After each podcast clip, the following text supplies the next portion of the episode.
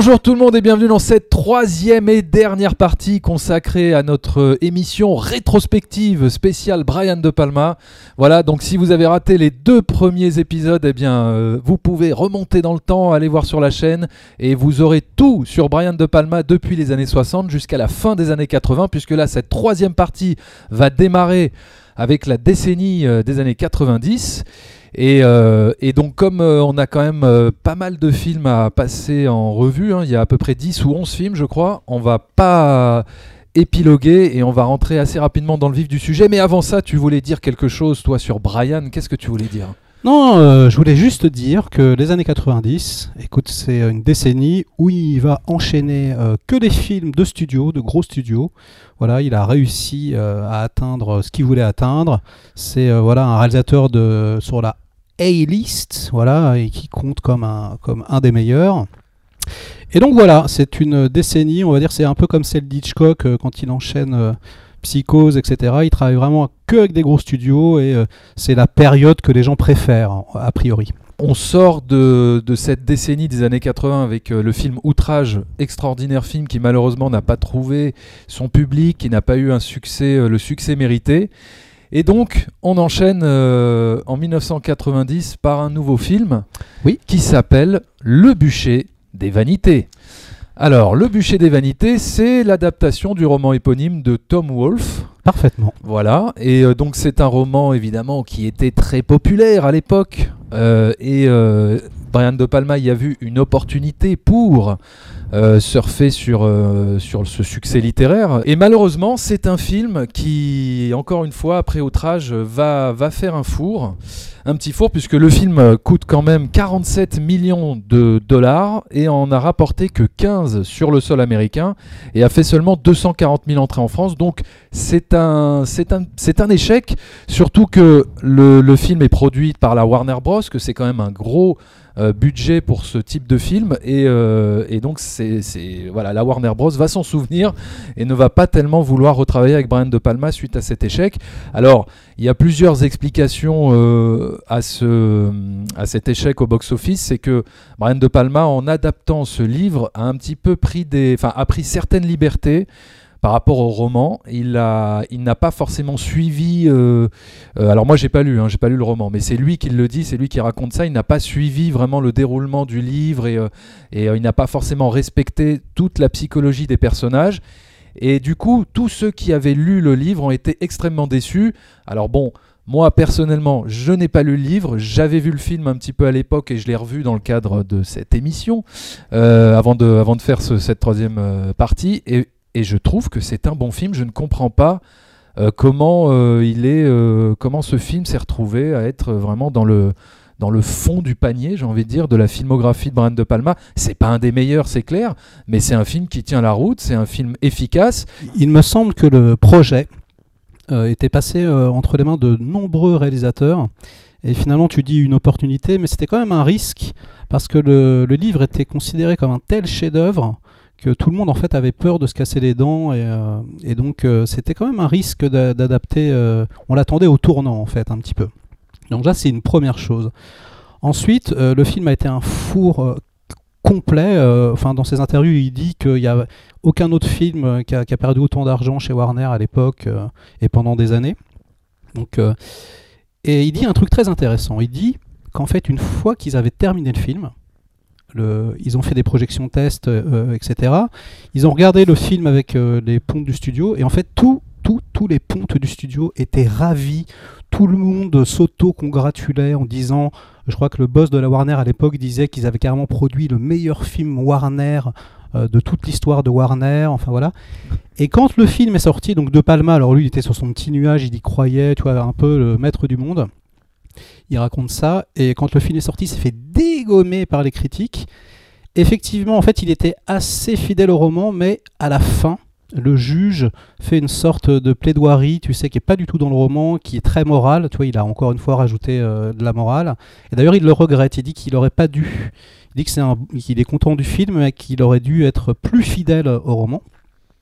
Et donc voilà euh, un film euh, qui n'a pas marché selon moi, parce que c'est très très difficile de s'identifier au personnage, puisque, et c'est là, moi je trouve le coup de, le coup de génie enfin, du scénario, j'ai adoré ce film personnellement, euh, tout, tout, tous les personnages sont pourris jusqu'à la moelle, horribles, dégueulasses, enfin c'est... y a- Et, et donc euh, l'empathie pour ces personnages est très compliquée, parce Euh, qu'en vérité, euh, voilà, c'est... euh, c'est catastrophique. Et c'est pour ça qu'ils ont euh, choisi d'ailleurs Tom Hanks pour incarner euh, le, le- le protagoniste, le héros euh, principal de l'histoire. Mais euh, Brian De Palma regrettera quelque part d'avoir casté Tom Hanks qui euh, finalement a vrai. trop de comment te dire euh, il est c'est un il dégage trop de sympathie et euh, il- on peut pas le détester malgré le- malgré la manière dont il est caractérisé psychologiquement ça reste que c'est Tom Hanks quoi c'est il a cette figure de bienveillance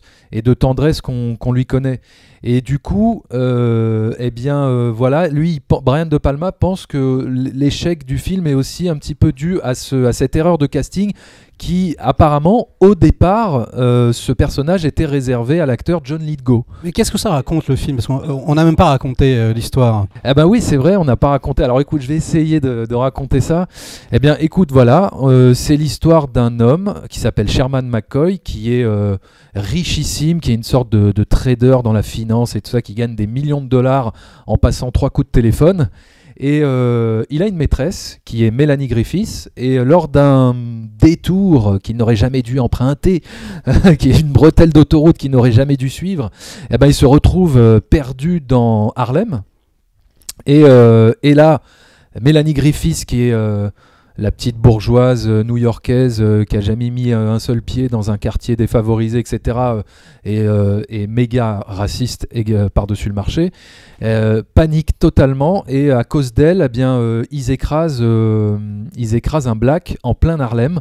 Et là, ça, déclenche un tollé. dans tout le quartier, ça devient une affaire. Deux noirs qui étaient quand même en train de les agresser à la base. hein. Oui, C'est ça qui est, qui est drôle aussi. hein. Oui, qu'ils- oui. Ils sont pas innocents à la voilà, base. quoi. bah, c'est oui, bah, c'est que tout le monde est pour. Voilà, c'est comme tu dis, il n'y a pas de, il y a pas de manichéisme dans ce film. Euh, les blancs euh, richissimes de la 5e avenue sont euh, tout aussi, euh, on va dire, pas pervertis par le système, mais Si, si. enfin. Voilà, Corrompus. que, corrompus que, euh, que les défavorisés qui vivent dans Harlem, etc. Et donc voilà, ça devient une affaire euh, incroyable. Et, euh, et la police va petit à petit remonter le fil des événements jusqu'à la voiture de Tom Hanks. Et qui va donc les amener à comprendre que Tom Hanks euh, était dans cette voiture et, euh, et cette voiture est, bien celle qui a écrasé ce, black dans Harlem. Et du coup va y avoir évidemment procès etc comment va-t-il faire pour s'en sortir? Et là il va y avoir toute une galerie de personnages tous pourris euh, tous les plus pourris les uns que les autres et qui essayent de récupérer l'événement pour, pour en tirer leur gloire personnelle etc Mais alors c'est assez intéressant, je trouve, le sujet, puisque c'est un peu l'inverse de ce qu'ils faisaient à l'époque, où tu voyais souvent, en fait, euh, des, des, des, des blancs manipuler des personnages noirs, etc. Pour, euh, euh, je sais pas, je pense un peu à un fauteuil pour deux ou des trucs comme ça. Alors que là, c'est vraiment la communauté noire qui a besoin d'un exemple, euh, justement, euh, pour, pour faire comme tout le monde. Quoi. Nous aussi, on peut accuser des blancs euh, riches, euh, vous voyez, euh, tout le monde est, est à la même enseigne. Donc vraiment, ils ont besoin d'accuser Tom Hanks et donc ils sont de mauvaise foi complètement. Enfin, c'est euh, c'est très drôle. C'est un film moi qui me fait euh, vraiment rire. Les dialogues sont ciselés. Euh, c'est, enfin, vraiment, je recommande ce film. C'est vrai qu'il n'est pas très connu. Alors, est-ce que tu savais que sur ce film, Brian De Palma dit qu'il s'en remettra jamais? En fait, parce que euh, je vais te- t'expliquer pourquoi c'est très intéressant. En fait, sur le tournage, ça ne s'est très très rarement vu. Il a autorisé une nana qui s'appelait euh, Julie Salamon à suivre, à le suivre tous les jours. Tous les jours, elle était là, nanana. Et donc, elle a fait un livre, cette nana, qui s'appelle The Devil's Candy. Et ce livre est une charge sur tout le monde, De Palma compris. hein. Tous les prods s'en prennent plein la gueule. Bruce Willis qui faisait chier tout le monde, apparemment qui dirigeait les acteurs, etc. etc. Et donc, c'est euh, quand les mecs ont vu ça, quand le bouquin est sorti, en fait, ils n'ont jamais, jamais pardonné à De Palma euh, d'avoir autorisé ce truc-là. Et c'est depuis cet incident qu'il a un peu boycott en fait à Hollywood. Tu vois, ce truc-là l'a un peu boycott. Et il y a aussi de ça, tu vois, là, il, euh, il s'est fait bâcher à partir de ce moment-là, et à partir de ce moment-là, en fait, c'est les acteurs qui le sauvaient, tu vois. c'est Pacino qui voulait encore travailler avec De Palma parce que machin, c'est Tom Cruise qui voulait vraiment, tu vois, travailler avec De Palma, etc. À chaque fois, il avait ce, ces, ces classiques un peu qui le sauvaient, mais à partir du bûcher des vanités, tu vois, il s'est fait black un peu blacklisté un petit peu, euh, Ouais. et à cause de ce bouquin. Et donc, c'est, il dit que c'est, euh, c'est quelque chose dont il ne se remettra jamais vraiment. Et alors, formellement, le film euh, est magnifique. Hein, c'est, il commence par un plan séquence parce qu'en fait, le film est raconté du point de vue de Bruce Willis, qui est un, un écrivain. Et donc, il va se servir du malheur de tous ces gens pour lui faire fortune. En En sortant. gros, ouais, ouais, ouais. voilà, c'est un peu ça. Donc, lui non plus, enfin, lui aussi, c'est une ordure. hein, ils sont tous horribles, de toute Ah façon. oui, oui, oui. Et le, le plan séquence d'ouverture euh, qui dure, euh, qui dure euh, je sais pas, au moins 7 minutes est incroyable, euh, avec De Palma qui est, dans le, qui est dans le champ Ah oui et qui s'est rasé la barbe pour pas qu'on le reconnaisse parce qu'il ne pouvait pas chorégraphier le, le- le- le plan sans apparaître dedans. Donc c'est euh, intéressant de le savoir. Et, euh, et voilà. Et alors le Tom Wolfe, lui, tu vois, il dit que le, le- son film, son, son livre, on, on- on disait que c'était cynique. Et lui, il disait pas du tout. Euh, c'est pas du tout un livre cynique. euh, C'est euh, C'est la réalité. voilà, il y a un truc. Et il disait un truc très tort, il intéressant. Il, disait le grand méchant, c'est New York. Et je sais pas si tu te rappelles, le, le film commence par un plan sur New York, le genre de plan de- et- qui ne fait jamais d'ailleurs tes établissements de shot, tu vois. Sauf que là, il est accéléré. Et en gros, c'est un panneau sur la ville comme ça, en accéléré avec le bûcher des vanités qui arrive et qui se, qui s'inscrit dessus comme si un peu tout le monde était déjà contaminé par, par cette vanité. euh. Ouais. Voilà, c'est assez intéressant à ce niveau-là. Moi, il y a quelque chose que j'aime beaucoup aussi dans, dans Le bûcher des vanités, mais qu'on a déjà vu dans pas mal de ses films, c'est l'utilisation du zoom. Il utilise pas mal le zoom et euh, Tu as Et- complètement raison. ouais, non, et je trouve que utiliser le zoom dans un film, ça peut être très vite euh, casse-gueule, parce que ça peut très vite être ringard, le zoom. Euh, il a été, on va dire, popularisé par euh, Stanley Kubrick euh, dans Barry Lyndon. Mais après, euh, tu vois, plus, euh, plus on avance dans le temps, et plus je trouvais que c'était difficile au cinéma de, de faire des zooms euh, sans que ça soit euh, un peu cheap ou ringard ou euh, tu vois il y, a- ce côté là je trouve. Et dans les films de Brian de Palma c'est jamais ringard je trouve.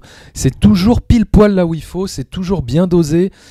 C'est jamais gratuit comme on, comme on disait dans, dans l'autre partie et euh, et il y a par exemple C'est souvent des zooms avant, hein, n'est-ce pas? C'est pas comme Barry Lyndon où c'est des zooms arrière. C'est souvent des zooms avant dans mon souvenir hein, chez De Palma. Oui, oui, c'est plutôt des zooms, oui, ça, des zooms avant. Et euh, et il y a, euh, il y a ce zoom avant euh, sur la, le visage de Tom Hanks. Tu vois, et du coup, ça, ça, ça imprime la rétine, je trouve, ce, ces plans-là. Le zoom avant sur, sur le visage de Tom Hanks quand il est au procès à la fin et qu'il sourit parce qu'il vient de trouver la parade pour s'en sortir avec le magnétophone. On, on ne révélera pas, on va pas spoiler le, le dénouement. Et il y a, tu vois, ce petit zoom comme ça Ah sur son visage, tout euh, content et fier de, de sa petite trouvaille. Le zoom avant sur Nicolas Cage qui regarde le billet ensanglanté dans, dans oui, Snake dans Eyes. Snake Eyes, ouais. C'est ouais. j'ai ce petit- c'est juste ce petit truc pour souligner que c'est un événement très très important. Exactement. C'est il y excellent. avait- il y, avait aussi ce, ce zoom dans Les Incorruptibles.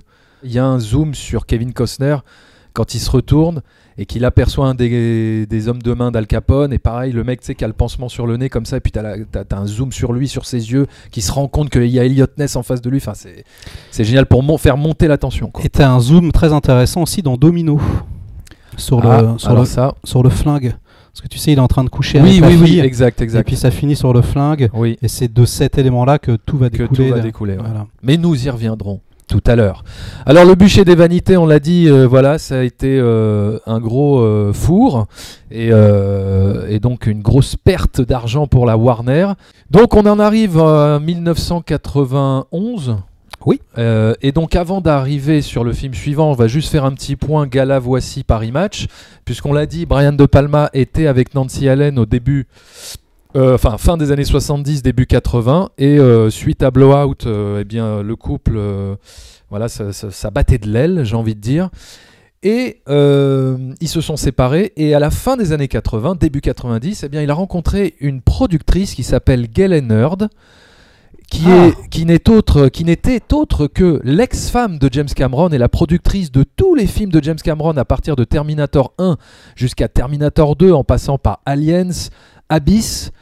Et, euh, et donc Terminator 2 est sorti en 91 euh, 92 Et, euh, et donc là, ça a été le dernier film euh, ensemble puisqu'ils se sont séparés. Et du coup, bah, Brian De Palma, il rencontre euh, Galen Hurd, ils se marient ensemble et elle va produire son prochain film qui n'est autre que L'Esprit de Cain, un film avec John Lithgow, un film qui, est, qui, bah, a un budget beaucoup plus euh, modeste que son film précédent, euh, puisque là on passe de 47 millions de dollars à 11 millions de dollars, c'est un plus petit film, et il va rapporter plus d'argent que l'autre film qui coûtait plus cher, il va rapporter 21 millions de dollars et faire à peu près le même nombre d'entrées euh, en France, c'est-à-dire euh, 200 000 entrées. Et en plus, euh, Brian De Palma était producteur et il dit qu'il reçoit encore des chèques aujourd'hui et qu'au final, ça lui a rapporté excessivement d'argent.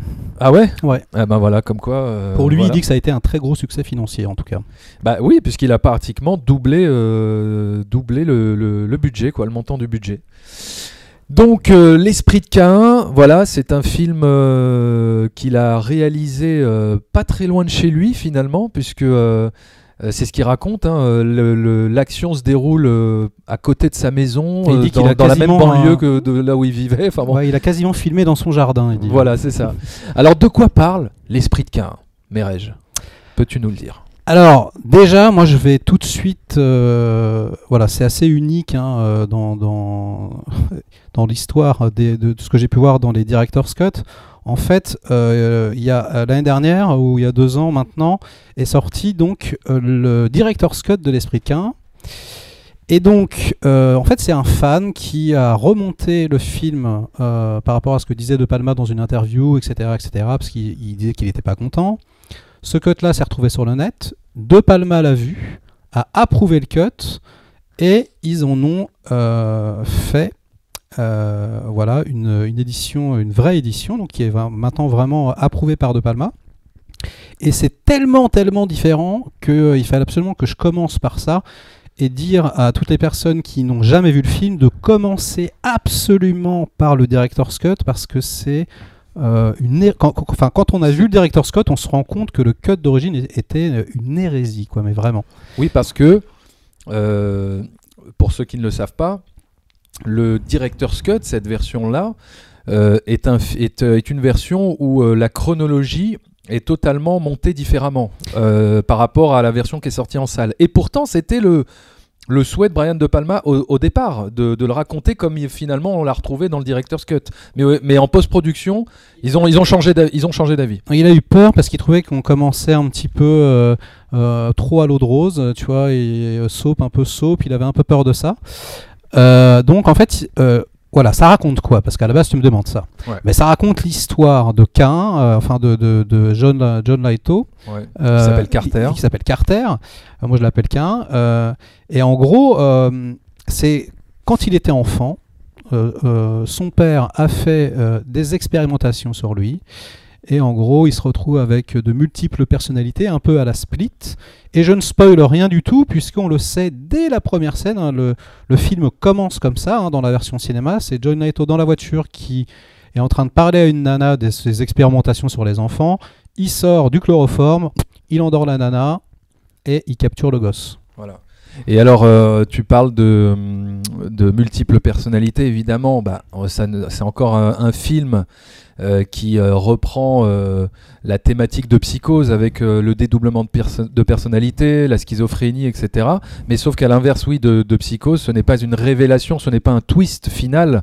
Enfin, le film n'est pas construit comme ça. On le sait rapidement, que ce soit dans la version cinéma ou la version director's cut. où là, oui, dans la version director's cut, ça intervient au bout de de au bout 25 minutes au, quand même. au- au bout de oui, enfin Euh, voilà, au bout de 20, 30, 20, voilà, 23 30 40 minutes, minutes. Euh, mais en tout cas, ce- ça joue pas sur ce, ce twist-là, mais il y a encore évidemment son obsession de euh, de cette thématique-là, de la figure du double, euh, voilà, de- de- de- d'une personnalité splittée, divisée en deux, en bien et en mal, qu'on retrouvait dans évidemment dans, dans Psychose. Alors ce côté splitté est dans la narration, hein, parce qu'on commence en fait par euh, John Laito, ensuite on suit sa femme, euh, donc ça fait, je sais pas, euh, peut-être 10 minutes sur lui, euh, 5 minutes sur elle, après 10 minutes sur lui, 5 minutes sur elle, elle qui est sa femme, qui veut en fait, qui, qui, qui rencontre par hasard un amour de jeunesse, et qui se laisse séduire, enfin voilà, qui trompe son mari, etc., etc. On comprend d'ailleurs parfaitement pourquoi euh, il- euh, elle le trompe parce que le mec c'est un psychopathe, de toute façon il est pas du tout sympathique. Et cette narration morcelée, c'est ce qui a inspiré Quentin Tarantino pour Pulp Fiction. Ah d'accord. Voilà, c'est ce que dit, euh, c'est ce que dit De Palma. Et donc le director's cut, mais euh, alors donc quand on voit la version cinéma, pardon, on voit ça, on voit un psychopathe, un film de serial killer, et juste après, t'as des scènes, euh, voilà, d'une nana euh, qui drague, enfin toi, ça sombre dans la romance un peu comme ça à l'eau de rose. Euh, Waouh, et donc ça marche pas du tout, euh, les choses ne s'enchaînent, ne pas bien, et donc du coup. euh, c'est absurde. Et pourquoi c'est absurde? Parce que le director's cut voilà, commence comme ça. Le director's cut, tu vois le premier plan, c'est John Lithgow en train de caresser sa petite fille, un bon père de famille. Elle, elle, elle est directement. Ça commence en plus avec une scène qui est où il y a plein plein d'horloges partout et de réveils parce qu'elle achète une montre pour son mari. Et donc c'est un film sur le temps. Hein, la fin également finit par une, aiguille qui se casse d'ailleurs. Donc là c'est complètement cohérent. Le film commence par des aiguilles, finit par des aiguilles. Ça c'est une première chose. Donc on commence par son point de vue, le point de vue de la femme. Et, euh, donc elle paraît... euh, euh, on ne comprend pas pourquoi elle le trompe. Puisque John Lithgow paraît très gentil, il s'occupe Ouais, ouais. bien de sa fille, etc. Donc elle, on a vraiment l'impression qu'elle faute. On a vraiment l'impression que ben voilà, c'est un peu une salope, hein, entre guillemets.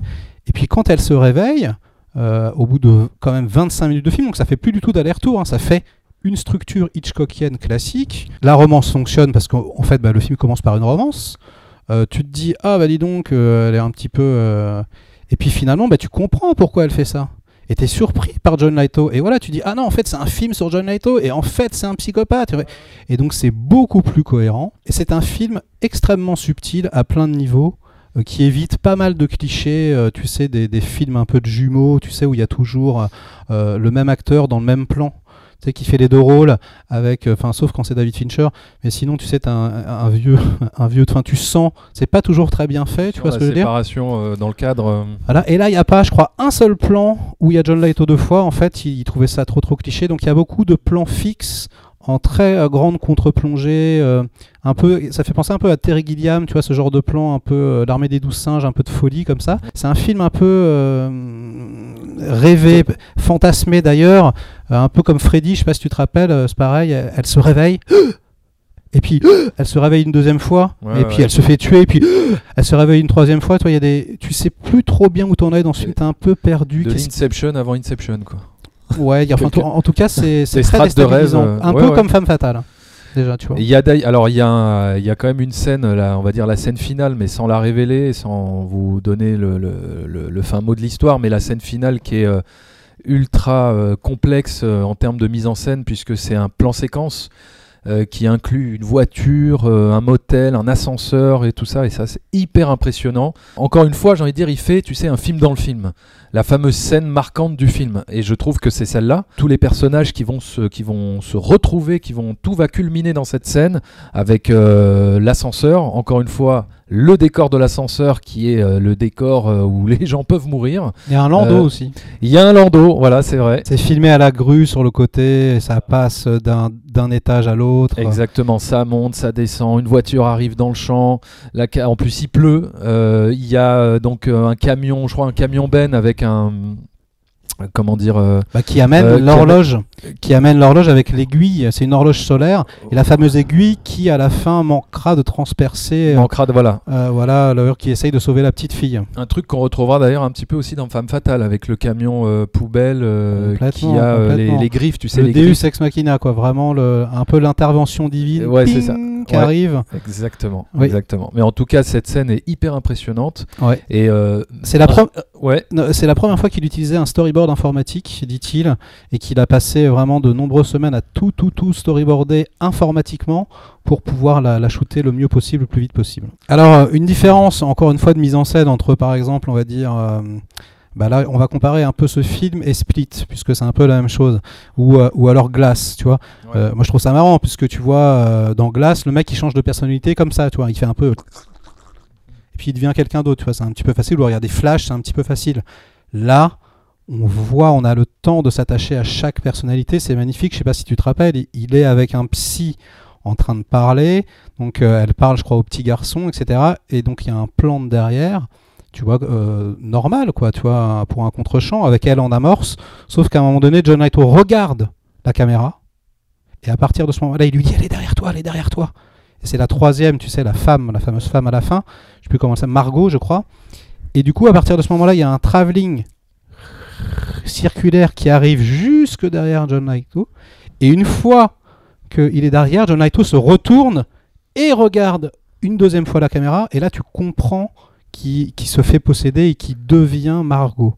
Tu vois, et c'est encore une fois beaucoup plus intéressant qu'un. Que juste, euh, oui, un plan fixe sur un. Ouais, ouais, je vois ce que tu veux dire. Voilà. De Et, par le euh, mouvement de caméra, on a compris qu'on avait switché de, de personnalité, enfin par la mise en scène. Et, euh, ouais. Exactement. Et dans le silence le plus euh, total. Le film s'appelle L'Esprit de Cain. C'est forcément, évidemment, une référence biblique à Cain, Abel et Cain. Euh, c'est pas la première fois que on sent de la référence biblique chez Brian De Palma. Il y en a partout, il y en a partout. Il y en a. Pourquoi il y en a partout? Pour quel rapport il entretient avec la religion, la Bible, avec tous ces thèmes-là, à ton avis? Bah, il le dit. Et dans quel autre film ouais, on ressent euh, cet aspect biblique, tu trouves? Bah, en fait, je crois que c'est, tu sais, euh, c'est un peu. euh, souvent, ces films, ça parle de trahison. Et il expliquait un truc, il disait que en fait, pour lui, la trahison dans les films, bah, c'était euh, très biblique. Tu vois, c'est un peu. il disait que c'était un peu le côté euh, Judas, Judas, euh, ouais, et- ouais. etc. Et que euh, ça lui parlait, quoi, qu'il trouvait ça très cinématographique. Et il n'y a pas vraiment d'explication de plus à donner. Je crois que c'est juste une sensibilité, euh, ça lui parle. Et c'est, c'est, euh, c'est- tu vois là, je regardais Femme fatale, j'avais jamais vu. Quand elle tombe dans l'eau, elle est en position christique, nue, comme ça. Et j'avais jamais fait gaffe, tu vois. Ouais. Avec limite le pan qui est fait en bulle. Et toi, et c'est euh, des églises partout, euh, des croix, des interventions divines, une morale. euh, Ouais. euh, tu. La- on, on revient en arrière, mais euh, même dans le film Carrie, l'idée que la mère soit crucifiée, enfin soit oui crucifiée par ses propres crucifix, enfin par ses, euh, par des, des couteaux de cuisine, etc. Ce n'était pas dans le roman, ça c'est une idée de Brian De Palma qu'il a apporté sur le sur le film. Complètement. Alors voilà, l'esprit de Cain. On passe à un autre film. Alors attends, attends, Ah, attends. Une dernière chose sur l'esprit de Cain. Vas-y, vas-y, dis-moi, dis-moi. Petite idée de génie quand même, hein, parce que encore une fois, on parlait de Giallo la dernière fois de thriller. Oui. L'idée de génie, Ah bah oui. c'est que il a de multiples personnalités. À chaque fois, c'est l'acteur, donc John Lithgow, qui fait, qui joue la personnalité. Ils sont toujours filmés en contre, en, euh, comme je disais, avec des, des grands angles. Et là, ce qui est très intéressant, c'est que la mise en scène te fait la nique. C'est-à-dire que, euh, euh, comme, parce qu'il joue également son père. Et le père, donc, est grimé un petit peu d'ailleurs grossièrement, avec des cheveux blancs, etc., etc. Et donc, en plus, on entend euh, pendant le film, le père est mort, on ne sait pas où il est, etc. Donc toi, instantanément, tu te dis, non mais c'est bon, le père, c'est une personnalité supplémentaire euh, de, son Carter. imagination. euh, ouais, ouais. Et pas du tout, le père, il existe vraiment. Et d'ailleurs, à la fin, il le dit, il dit, I don't even exist. Et tout, je trouve ça génial Mm. comme idée. Encore une fois, Manipulation. manipulation, euh, plaisir. Ce film est génial, regardez-le. euh, on passe au suivant. Un Désolé. C'est vrai, non, non, mais je suis d'accord, on terminera là-dessus. Un film totalement sous-coté. On passe au film suivant qui est tout simplement un chef-d'œuvre absolu et, euh, à mon sens, et je crois que pour toi aussi, le meilleur film de Brian De Palma, L'impasse Carlito's Way. C'est mon préféré en tout cas. C'est, je, je trouve, je, peux- je- je trouve que Blowout est meilleur euh, parce que, comme je te disais la dernière fois, en termes de thématique, euh, le son, l'image. euh. Tiens, d'ailleurs, j'ai fait, j'ai, je te l'avais pas dit la dernière fois, mais Blowout, je sais pas si tu te rappelles le titre au début. Comment, il, Oui. se- comment il arrive En fait, c'est le haut et le haut De, qui, oui. se, qui se rejoignent. Le- donc le son et l'image un peu, tu vois, ce que tu disais la dernière fois, qui est, déjà Ah ouais. qui est déjà résumé dans le... dans, le- dans les faits- dans le titre, dans l'apparition du TDA, j'avais pas, j'avais pas pensé à ça. Alors l'impasse, euh, c'est un film que dire sur l'impasse tellement, euh, pff, enfin je veux dire voilà, c'est pour moi c'est c'est le film euh, qui m'a le plus ému de toute la filmographie de Brian De Palma, c'est celui qui m'a le plus bouleversé. Pourquoi? Parce que euh, je suis toujours très touché par les histoires de rédemption de personnages, par les histoires de personnages qui essayent de se racheter. Et là, je crois que c'est l'une des plus belles avec ce, avec le, ce destin euh, de Carlito Brigante qui essaye de, revenir dans le droit chemin, qui essaye de reconstruire sa vie, mais dont le passé criminel va le rattraper. Euh, ses instincts criminels vont le rattraper. C'est encore une fois Euh, beaucoup de romantisme, hein, voilà, on l'a, on l'a, on l'a peut-être dit euh, précédemment, mais le cinéma de Brian De Palma, c'est beaucoup d'histoires d'amour, d'histoires d'amour impossibles, d'histoires d'amour euh, qui échouent. Et là, l'impasse, bah, c'est peut-être, oui, l'histoire d'amour qui m'a le plus bouleversé de toute sa carrière, qui m'a le plus touché. Et, euh, et c'est illustré par une scène euh, dans le film que je trouve d'un romantisme absolu, qui est une scène que j'adore. C'est une scène qui paraît toute bête, toute conne, mais, moi qui me touche énormément, c'est la scène où Al Pacino euh, suit Penelope Ann Miller, donc son, son ex-petite amie, qu'il la retrouve, qu'il la suit, qu'il l'espionne depuis le toit de l'immeuble et qu'il la regarde euh, en train de faire son cours de danse à travers la fenêtre. Et il est là, il reste figé comme ça devant, devant elle, il est ébahi, malgré la pluie qui lui tombe dessus. Brian De Palma livre ici peut-être la scène de voyeurisme la plus romantique de toute l'histoire du cinéma, avec en plus cette musique très émouvante de Patrick Doyle qui transitionne tout doucement vers un morceau euh, de musique classique tiré de l'opéra Les deux fleurs de l'Acmé. Et c'est d'ailleurs pour ça qu'on va s'écouter ce petit extrait.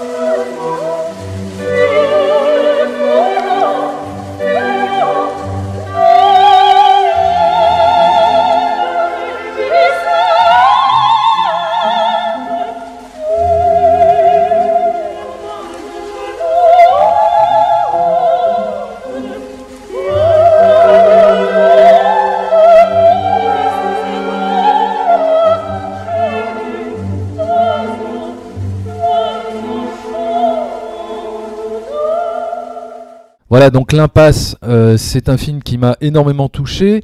Euh, c'est un film qui, à la base, Brian De Palma ne voulait pas le faire. Ne voulait pas faire ce film. C'est Al Pacino et le producteur euh, Martin Bregman qui était le producteur de, de Scarface. Ouais. Euh, les deux, donc Al Pacino et lui, sont allés voir Brian De Palma avec cette, hi- avec cette histoire. Et Brian De Palma ne voulait pas refaire un film de mafia avec euh, des gangsters latinos. Euh, il ne voulait pas euh, voilà, se replonger là-dedans, mais Je crois aussi qu'il avait une certaine appréhension parce que travailler avec Martin Bergman et euh, Al Pacino, c'est pas évident non plus. Et Ouais. Donc c'était ça aussi qui te freinait un peu. Il disait oulala, euh, ça va être encore compliqué l'histoire. Et c'est à la lecture du scénario qu'il a été euh, ultra convaincu et il a senti que euh, voilà l'histoire euh, lui parlait, qu'il pouvait en tirer quelque chose de fort. Et surtout que à ce moment-là de, de, de sa vie, bah, il, est, il est en train de se séparer avec Galen Heard, avec, avec son ex-femme. Euh, donc il a un point de sa vie où il se remet un petit peu en question, Brian De Palma. Il fait un petit peu le point et finalement il se retrouve un peu dans le personnage de Carlito Brigante qui euh, fait aussi quelque part euh, une sorte de, remise en question, qui fait le point sur sa vie, euh, notamment au tout début du film, qui, euh, qui commence par, euh, par la, mort, la mort du héros, euh, qui est sur le brancard, tu sais, et qui, euh, qui lève les yeux vers le ciel, encore une fois la figure divine, etc., qui lève les yeux au ciel et qui s'interroge sur les circonstances qui l'ont amené ici, et c'est tout le film et donc tout le film, ce n'est que le flashback de sa pensée, de, de comment il en est arrivé ici. Et juste pour terminer sur, sur l'impasse par rapport à pourquoi j'aime autant ce film, c'est que c'est quand même l'un des rares films qui te spoil la fin dès le début, mais qui arrive, qui, fait le tour de force de te faire oublier au fur et à mesure du film, de te faire oublier le début. Enfin, de te faire, tu vois, oubli- oublier le spoiler du début, ce qui fait que quand on en arrive à la fin du film et que euh, les wagons se raccrochent, j'ai envie de dire, puisque c'est sur le quai de la gare que se déroule l'action, eh bien, euh, c'est juste au moment où on revoit le même plan, le plan, tu sais, le plan serré du flingue de Benny Blanco du Bronx, euh, le silencieux du flingue, et là on dit ah oui putain c'est vrai, c'est le plan du début. Oh merde, ah, putain c'est vrai, il meurt. Et pendant pendant euh, voilà les, les, les 20 dernières minutes du film où tu es en tension absolue avec ces, ces- plans séquences de malade au steady calm euh, dans, dans la gare centrale de New York où il essaye d'échapper à ses poursuivants, tu es en, t'es en tension absolue, tu es dans un suspense de dingue. Et ça jusqu'à la dernière minute du film où tu oublies que tu t'es fait spoiler le début. C'est putain mais c'est quel tour de force. Et je, je terminerai là-dessus et après et après tu parleras mais parce que j'avais j'ai des choses à dire moi, j'ai des choses à dire sur l'impasse. Ce que j'aime beaucoup aussi, c'est euh, c'est effectivement ce début euh, qui, euh, qui voit le héros euh, tout de suite mourir. Et ça, c'est une. Et ça, évidemment, ça fait énormément penser à des films noirs des années 40, et notamment un chef-d'œuvre absolu qui est Assurance sur la mort, ou Sunset Boulevard, mais plus Assurance sur la mort, je trouve, où tu as le, le, protagoniste qui meurt dès le début du film, et tout le reste du film, ce n'est que le flashback et de comment il en est arrivé là. Donc, encore une fois, Brian De Palma qui vient piocher dans sa, dans sa cinéphilie, mais là, il quitte un peu Alfred Hitchcock pour aller piocher vers. Euh, Billy Wilder euh, avec Sunset Boulevard ou Assurance sur la mort, puisque ce sont deux films réalisés par Billy Wilder. D'ailleurs, Femme Fatale commence par euh, un plan de, de Assurance sur la mort, absolument, qui passe à la télévision. Donc voilà pour l'impasse. Donc voilà, il décide de le faire. Et alors, et après, mais qu'est-ce qui se passe? Alors déjà, on peut dire que l'impasse Mission Impossible et Snake Eyes, c'est euh, une trilogie sur la trahison. Euh, un, petit peu, euh, c'est comme ça qui, définit un peu ces trois films. Et, donc c'est ce que je te disais tout à l'heure. Tu vois, il dit hein, la trahison est pour moi quelque chose de très symbolique. Euh, tu vois toujours euh, un peu euh, voilà le, Judas contre le Christ. Et il dit que c'est quelque chose qui est complètement étranger à sa vie. Que lui, au contraire, dans sa vie, on l'a jamais trahi du tout. hein, qu'il adore traiter de ça parce que c'est cinématographique, mais que lui, ça, lui, arrive rarement. Donc je trouve ça assez marrant. Et alors une petite anecdote aussi, euh, je sais pas si tu étais au courant. Il finit le film. Le film passe donc dans un festival, je sais plus exactement où c'est. Il est invité. Donc il est en coulisses. Puis c'est lui qui raconte ça. Il est en train de regarder la fin du film passer. Et puis en fait, intérieurement dans sa tête, euh, il se dit mais comment est-ce que je vais pouvoir faire mieux que ce film? Je pourrais Ouais. jamais faire mieux, j'y arriverai pas. Ouais. Et peut-être que c'est aussi là, euh, voilà, j'avais pas dire. Enfin, on a vu que le bûcher des vanités c'était déjà un petit coup euh, dans l'aile, et peut-être que là aussi c'est un petit coup dans l'aile, quoi. Il le dit, il le dit, on fait ses meilleurs films quand on a euh, 40, euh, 55 ans. Il Ouais. sent que, que voilà, il commence un petit, il se dit voilà, là, je suis, j'ai fait le meilleur, euh, je pourrais, Ouais, je je pourrais pourrais plus pas- jamais y arriver. Et ben, quelque part, il a pas eu tort, hein, puisque finalement, il a jamais fait mieux que l'impasse. Même si, euh, voilà, on, euh, on- on va, on va y venir après, mais euh, je pense que objectivement, ouais. on peut affirmer qu'il n'a jamais fait mieux que l'impasse. Bon, surtout quand, quand on considère que le film est l'un de ses meilleurs. Alors, euh, ce que tu disais tout à l'heure, là, eh, c'est génial, effectivement, euh, on te spoil euh, dès le début qui se fait tuer, et puis en fait tu l'oublies. Alors pourquoi on l'oublie? Il, donne des petits éléments d'explication, il dit, parce que le début est extrêmement stylisé, donc déjà c'est en noir et blanc. Il voit, tu vois, il voit l'image du paradis en rouge, et puis il y, a ces plans qui tournent comme ça, Ouais. complètement au ralenti, etc., etc. Donc c'est un moment un peu suspendu, un petit peu très très très baroque par rapport au reste du film. Peut-être on est dans le rêve, on ne Voilà. sait pas si on est dans la réalité. ouais. Voilà, il Ouais, y a- y, un truc un peu flottant comme ça qui fait que ça. le doute est permis. Que Exactement. le doute est permis, absolument. Et, euh, et aussi, bah, une, euh, bah, je trouve que c'est une très bonne technique, on va dire scénaristique, euh, de commencer le film euh, par là, parce que d'ailleurs, oui, on n'en a pas parlé, mais celui qui a écrit le scénario de, de l'impasse, c'est euh, c'est David Coep. Euh, Et je pense que David Coep s'est retrouvé sur ce scénario grâce à Steven Spielberg, puisqu'il avait déjà écrit Jurassic Park pour lui, juste avant. Et comme par hasard, euh, Steven Spielberg étant très très proche de Brian De Palma, euh, la connexion a dû se faire euh, à ce niveau-là. Mais la technique euh, scénaristique de, de faire démarrer le, le film de cette façon, c'est très habile parce que ça te permet de... Ça donne de- de- un suspense pendant tout le film. Exactement, ça te donne un suspense pendant tout le film, parce que tu dis, ok, d'accord, ça veut dire qu'on va suivre un parcours de personnage tragique, ça va être, il va y avoir du drame, il va y avoir quelque chose de très dramatique. Évidemment, dans ce film, il y a un un autre très grand acteur que Al Pacino, il y a Sean Penn, qui Ah. travaille pour la deuxième fois avec Brian De Palma et qui s'est totalement métamorphosé. Il s'est fait une coupe de cheveux improbable. C'est lui qui a proposé la coupe de C'est cheveux. lui ouais, qui a proposé la coupe de cheveux. Il y a aussi un autre acteur euh, qui s'appelle John Leguizamo qui joue Benny Blanco du Bronx. C'est l'un de ses, on va dire, c'est l'un de ses. Non, c'est pas l'un de ses premiers rôles puisqu'il avait Il déjà joué dans Outrage. Outrage, ouais. Oui, voilà. C'était une star au théâtre apparemment. D'accord. et, Bah, moi, et du coup, ils ont été obligés de le convaincre parce qu'il était vraiment, il avait vraiment le vent en poupe et c'était pas du tout un rôle principal, donc euh, ils ont été obligés de le. ah oui. C'est un peu l'alter ego en fait de de Carlito parce qu'en fait, euh, je sais pas si t'es au courant, euh, c'est adapté de deux bouquins. Alors oui, on l'a, on l'a pas dit, ouais. Un, qui est qui donc Carlito's Way, qui euh, donc c'est c'est le jeune Carlito, et puis après, je sais plus, je sais plus L'autre bouquin s'appelle After Hours. After Hours, et donc c'est celui-là dont est adapté puisque Pacino était trop vieux pour faire le rôle jeune. Voilà. Mais on va dire que voilà, le, le, le- le rôle de John Leguizamo, c'est et d'ailleurs c'est pour ça qu'il le déteste, hein, Carlito, c'est parce qu'en fait il se voit lui-même quoi, Euh, plus se, jeune. se et voit lui-même plus jeune, comment il était, et lui ce qu'il veut, c'est euh, c'est fuir euh, bah, ce qu'il était.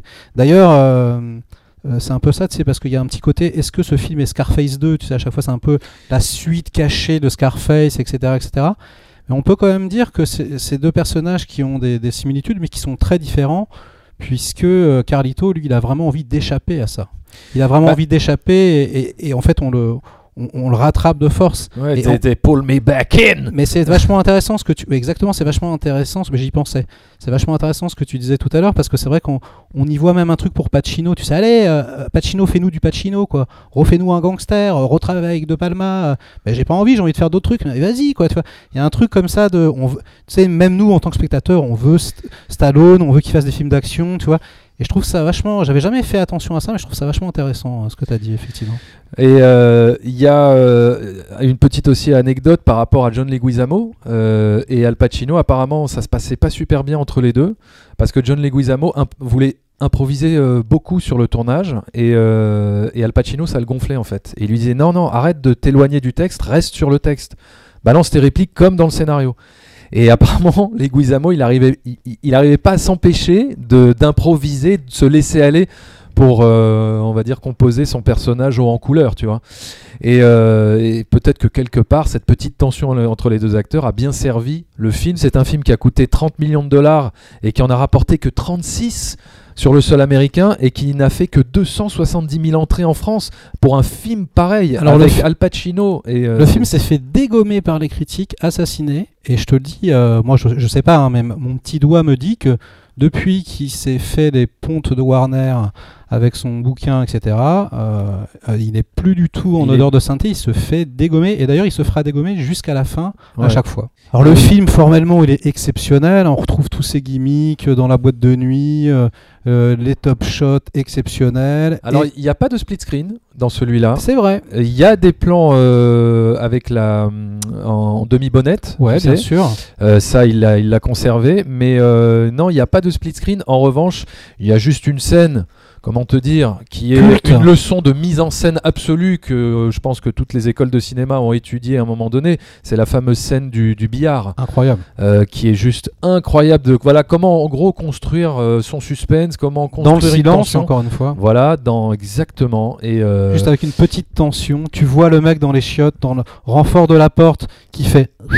Et, Et- juste à partir de ce moment-là, tu sais que ça va partir. Voilà. en Et le jeu subtil d'Al Pacino, Oui. où euh, Brian De Palma fait euh, quelques gros plans sur son regard, tu sais, juste ses, ses- ses yeux qui balayent un petit peu la pièce, tu vois, hop, à droite, un coup à droite, un machin, et, euh, et, et le contre-champ avec l'entrebâillure, effectivement, de la porte, et, et donc la caméra comme ça qui tourne autour du billard, et je sais pas si tu as remarqué, mais au fur et à mesure de la scène, il y a une musique un peu latina, tu vois, qui est, qui est jouée, mais une musique qui, qui monte de plus en plus, la musique est de plus en plus forte, et comme si, tu vois, pour euh, accentuer tout, tout- tout le crescendo, quoi, et tout le suspense, qui est, toute la tension qui est en train de monter. Et le plan, évidemment, sur les, les lunettes de soleil du gars, avec le, le Avec gars le reflet, euh, avec le reflet, le mec qui arrive avec son couteau. Enfin bon, c'est C'est c'est incroyable. du, c'est du grand art. Un chef-d'œuvre absolu. Un chef- ah oui, un chef-d'œuvre absolu. Alors, Alors, ne parlons même pas du climax euh, dans la gare.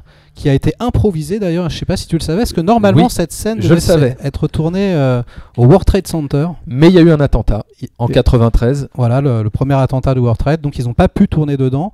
Et en fait, c'était un escalier qui était énorme. Oui, c'est un escalator en fait, immense. Et donc il dit qu'il a coupé des, des- des- des- de- beaucoup d'idées qu'il avait, et tu te dis, mais c'est quoi que t'as coupé quoi? Et en interview, quelqu'un lui disait waouh, c'est une de, de vos meilleures séquences. Et donc il expliquait qu'il avait un petit peu improvisé ça. Et, que, et donc il, il- il souriait un peu, il disait Vous êtes en train de me dire que ce que j'improvise est meilleur que ce que je mets des mois à préparer Et euh, il y avait un truc comme ça qui était assez Ouais, drôle. Et d'ailleurs, il dit que c'est son meilleur souvenir sur le tournage, c'est ce plan au stead dans l'escalier, ce gunfight, parce que euh, Al Pacino bougeait comme un danseur, il était félin, il était incroyable, et ça l'a, ça l'a stupéfait de voir euh, Pacino comme ça. C'est son meilleur souvenir euh, de tournage pour De Palma, ce, ce fameux plan. D'ailleurs, on n'a pas du tout euh, raconté euh, l'histoire du film, mais bon, je pense que tout le monde la connaît par cœur, non? Bah, l'histoire du film, non, on va quand même la raconter si tu veux pour ceux qui n'ont jamais vu le film. De toute façon, maintenant, j'espère que vous avez envie de le voir. Mais euh, basiquement, bah, c'est un gangster qui est une légende dans le barrio, genre une sorte de parrain portoricain. Euh, et puis il a passé des années en tôle, il sort, il est vieux, ça lui casse les pieds, euh, toute cette vie il en veut plus, il veut euh, se ranger, il veut reconquérir la femme qu'il aimait, il veut vieillir et sortir de tout ça, sauf qu'il n'y arrive pas parce que sa légende est plus forte que lui, et quand il se retrouve quelque part, bah, tout le monde le regarde, tout le monde a envie de, le tester, tout le monde a envie de se frotter à lui, tout le monde a envie de lui proposer des affaires. Et donc, c'est l'impasse. Il n'arrive pas. Et c'est un film sur la trahison, parce qu'il y a une très belle amitié développée par Sean Penn, qui, compose un personnage très ambigu, parce qu'au début, il est très fragile et, euh, et très gentil, très agréable, et puis il se transforme en fils de pute et en, Judas total. Et donc, c'est très, très déchirant, notamment, tu te rappelleras de, de la scène où Al Pacino euh, met les balles de revolver Ah, dans la ça, poubelle. C'est génial, mais ça, c'est génial. Et euh, c'est un peu le même euh, type de procédé, tu sais, que, que je te disais la dernière fois quand on voit avec le crapaud, euh, tu sais, les inserts de crapaud après. Ouais. Il te fait la même chose dans, euh, dans, dans le- l'esprit de Cain, tu sais, avec les. Tu sais, quand elle se trompe, de, quand elle met euh, dans le tiroir de Ah oui. l'hôtel, elle se Euh, trompe de, de- cadeaux, ouais. et puis tu revois le plan, mais après. Ouais. Tu vois, et j'adore quand il fait ça, c'est génial dans Mission Impossible, il le fait aussi. Enfin, il te montre des, des- des choses que tu as déjà vues, mais plus tard ou d'un autre point de vue. c'est toi dans ton esprit qui fait les. c'est- incroyable. Et euh, effectivement, Sean Penn qui joue le rôle de l'avocat de Carlito Brigante, qui réussit à le faire sortir de prison plutôt que prévu, c'est-à-dire il passe 5 ans en prison plutôt que 30, et c'est là où ça va lui causer euh, sa perte à Carlito, c'est que Sean Penn va lui demander un service, va lui demander de lui rendre ce service après l'énorme service qu'il lui a rendu en le faisant libérer de, prison. Et là, euh, Carlito, euh, c'est ça aussi qui est hyper touchant avec ce personnage, c'est que malgré euh, euh, sa légende de gangster, de malfrat et tout ça, il a un espèce de code d'honneur, il a une morale, il a une sorte d'éthique, euh, mais qui va finalement le perdre puisqu'il va accepter de, il, va être tourmenté, mais il va accepter de lui rendre ce service. Et c'est ça qui va euh, déclencher tout un enchaînement d'événements qui va le euh, causer, voilà, qui va l'amener à sa perte, quoi. Et, ce que j'adore aussi dans, ce que j'adore aussi dans l'impasse, c'est aussi d'un point de vue scé- scénaristique, c'est en fait de créer la légende de Carlito à travers le regard de tous les autres personnages et pas forcément de te montrer par des flashbacks ou te euh, raconter tu tu euh, la sens. ouais. euh, voilà, tu sens l'aura du mec par le regard de tous les personnages qu'il va croiser, parce que tous les personnages qu'il croise sont en admiration devant lui et lui rappellent sa gloire d'antan et lui, voilà, n'arrête pas de, de- de lui, à chaque fois qu'il le croise, oh Carlito, mais oui, mais c'est toi et tout, enfin comme tu disais, quoi, qui veulent à tout prix se frotter à lui, faire des affaires avec lui. Alors, dernière petite chose que je pourrais dire aussi sur l'impasse, c'est que j'ai entendu dire, hein, apparemment, que Brian De Palma avait eu quelques petits regrets euh, par rapport à l'actrice Penelope Ann Miller qui joue le Ah rôle oui. de Gail, la petite amie de Carlito. À la base, il aurait voulu Mélanie Griffiths, mais euh, Euh, alors, alors, c'est pas ça qui s'est passé. En fait, à, Ah. à la base, ils, avaient signé Penelope Ann Miller. Et donc, ils, étaient très contents, mais elle, jouait le rôle d'une institutrice ou- ou quelque chose comme ça. Et puis, euh, en fait, euh, euh, elle est stripteaseuse. Et à partir, mais ça, ils l'ont, ils l'ont changé à la fin. Et euh, du coup, elle, elle a un look d'institutrice, un peu, c'est ce qu'il trouve. Et il se dit, on aurait mieux fait de prendre effectivement Mélanie Griffiths, qui fait plus, euh, euh, voilà, fille plus, facile un peu. ouais. D'ailleurs, le- l'intervieweur lui dit Vous pourriez mettre Mélanie Griffiths dans tous vos films. Et il dit Oui, c'est vrai.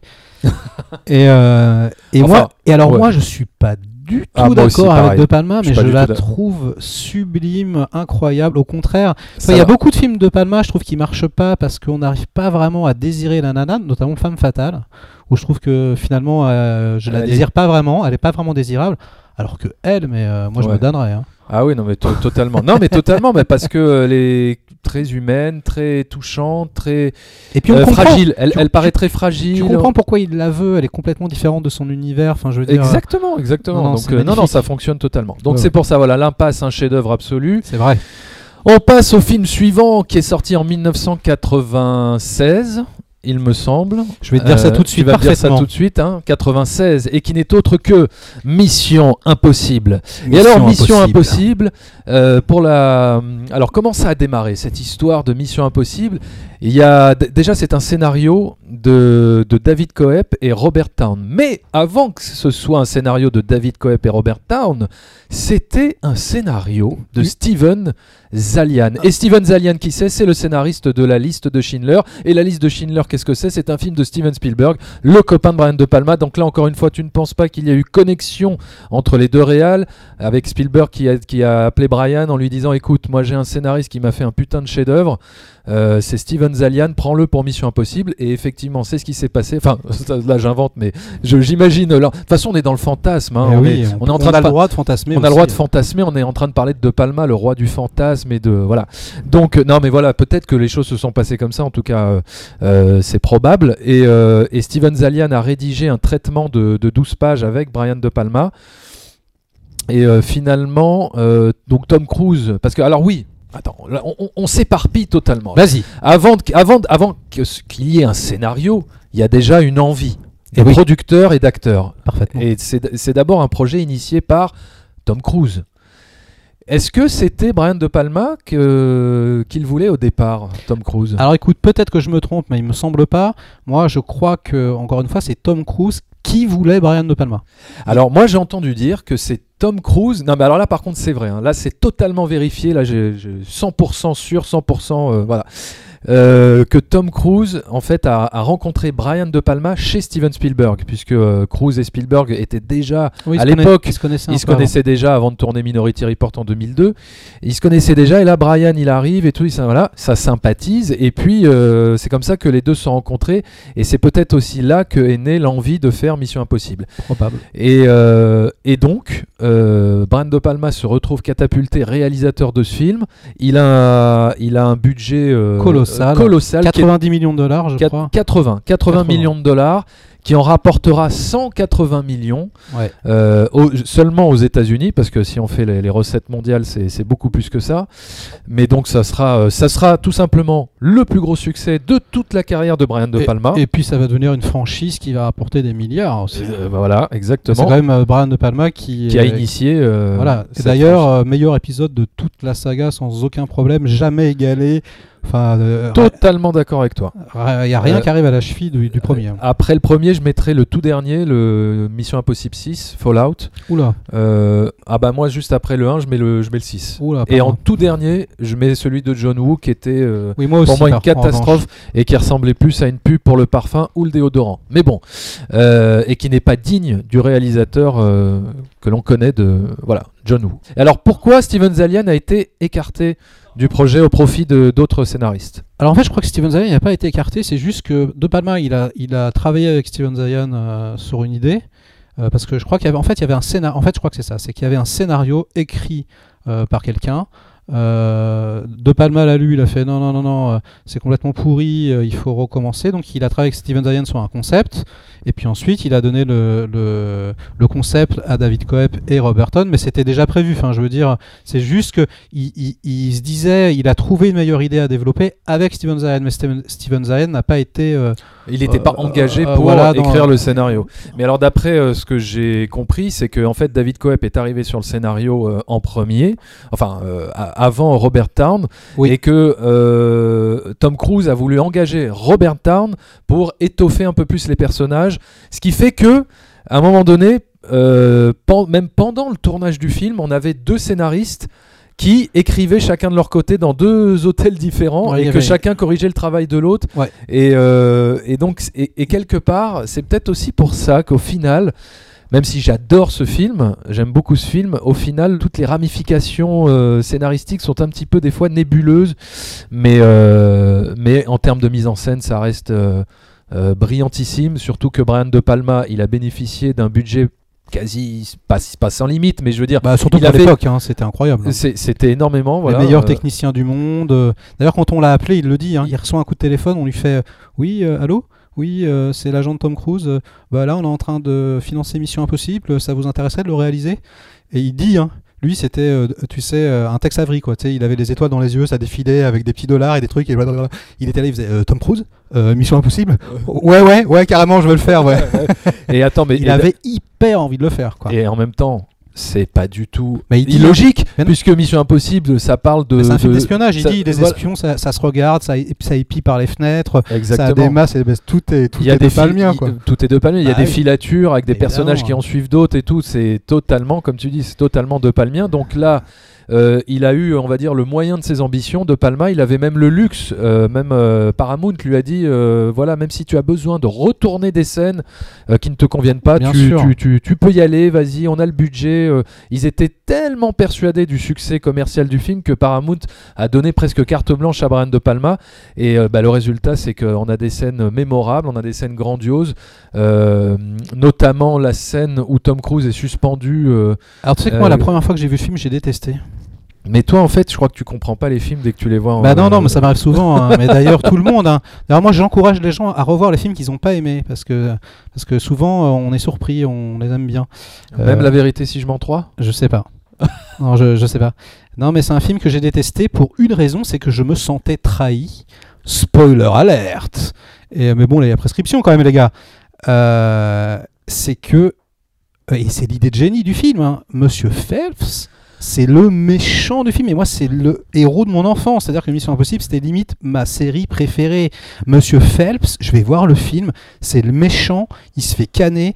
Je suis sorti de la salle, j'étais furieux, j'étais furax. Je me disais, mais putain, mais ils se foutent de notre gueule. Mais vraiment, quoi.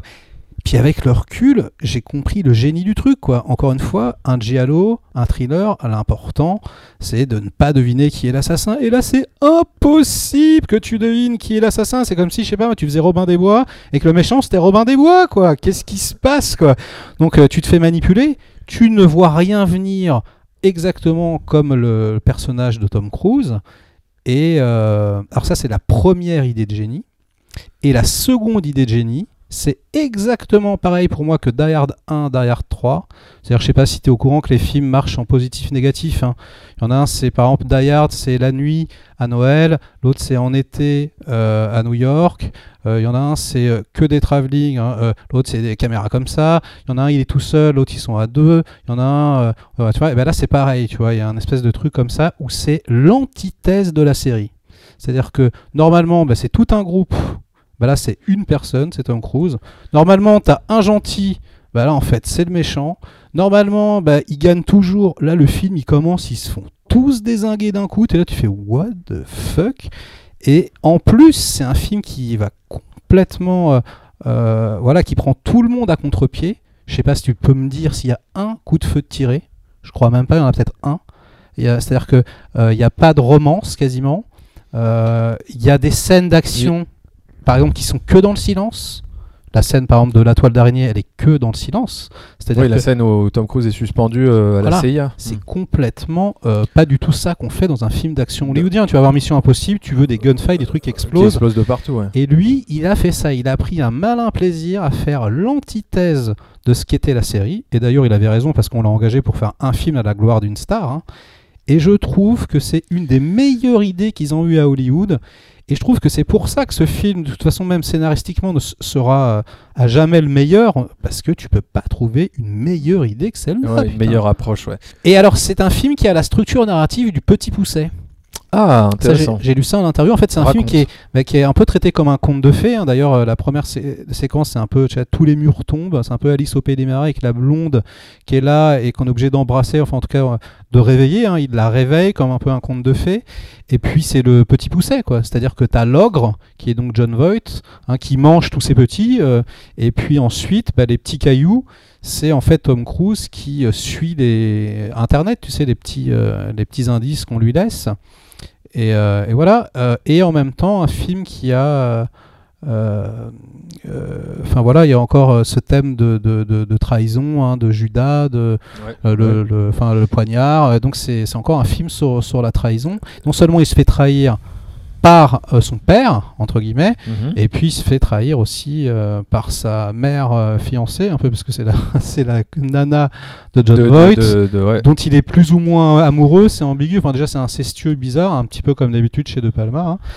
Et, euh, et voilà. Alors, il y, a- il y a quand même un petit regret euh, de la part de De Palma sur ce film, c'est justement la romance un petit peu inexistante entre Emmanuel Béard et Tom Cruise, parce Ouais. qu'à la base, il devait y en avoir une beaucoup plus poussée dans le film, et ils ont tourné pas mal de scènes qui ont sont pas dans le film. ouais. qui ne sont pas dans le film, qui ont été coupées. D'ailleurs, il y a un plan dans la bande-annonce du film. Allez tout, tout de suite voir la bande-annonce qui est coupée euh, et Ah. qui est très très intéressant. C'est un plan où Emmanuel Béard et Tom Cruise s'embrassent. Je sais pas si tu te rappelles dans le film au moment, Ah, où- la moment où il va il la plaque contre le mur, Oui, oui, donc oui, ça veut dire qu'il baise. Et donc quelle faute Ah, qui baise, qui baise. Bah, il N'allons la plaque contre le mur, si vite en besogne. Bah si, attends, il s'embrasse, il la fout contre le mur. Moi, enfin, je plaque ma femme contre le mur et c'est pas forcément. euh, Bon. Écoute, en tout cas, dans le film, il y, a un f- il y a un fondu au noir, alors que là, c'était explicite. C'est-à-dire que il- Oui, c'est oui. intéressant de le savoir. Mais, on sait. Alors, mais pourquoi Pourquoi, c'est, pourquoi cette romance n'a pas Eh bien, je sais. Eh bien, Ah. je sais. Apparemment, c'est Tom Cruise qui a. Alors, c'est De Palma qui dit ça, tu vois, c'est assez incroyable. hein. Je, je suis un peu perplexe, mais bon, si c'est De Palma qui le dit, je suis, je suis prêt à le croire. En fait, il dit qu'il y avait, euh, quand ils ont tourné les, les essais, ça se passait super bien, et que quand elle est arrivée sur le tournage, Tom Cruise était très désagréable avec elle. Ah Euh, limite, euh, limite pas cool, tu vois, limite à la fin, il lui parlait comme de la merde et tout. Et en fait, il dit, De Palma, qu'il pense, sa théorie, c'est qu'il avait peur qu'elle lui vole la vedette, qu'elle l'éclipse. Alors je Ah trouve ça assez dingue.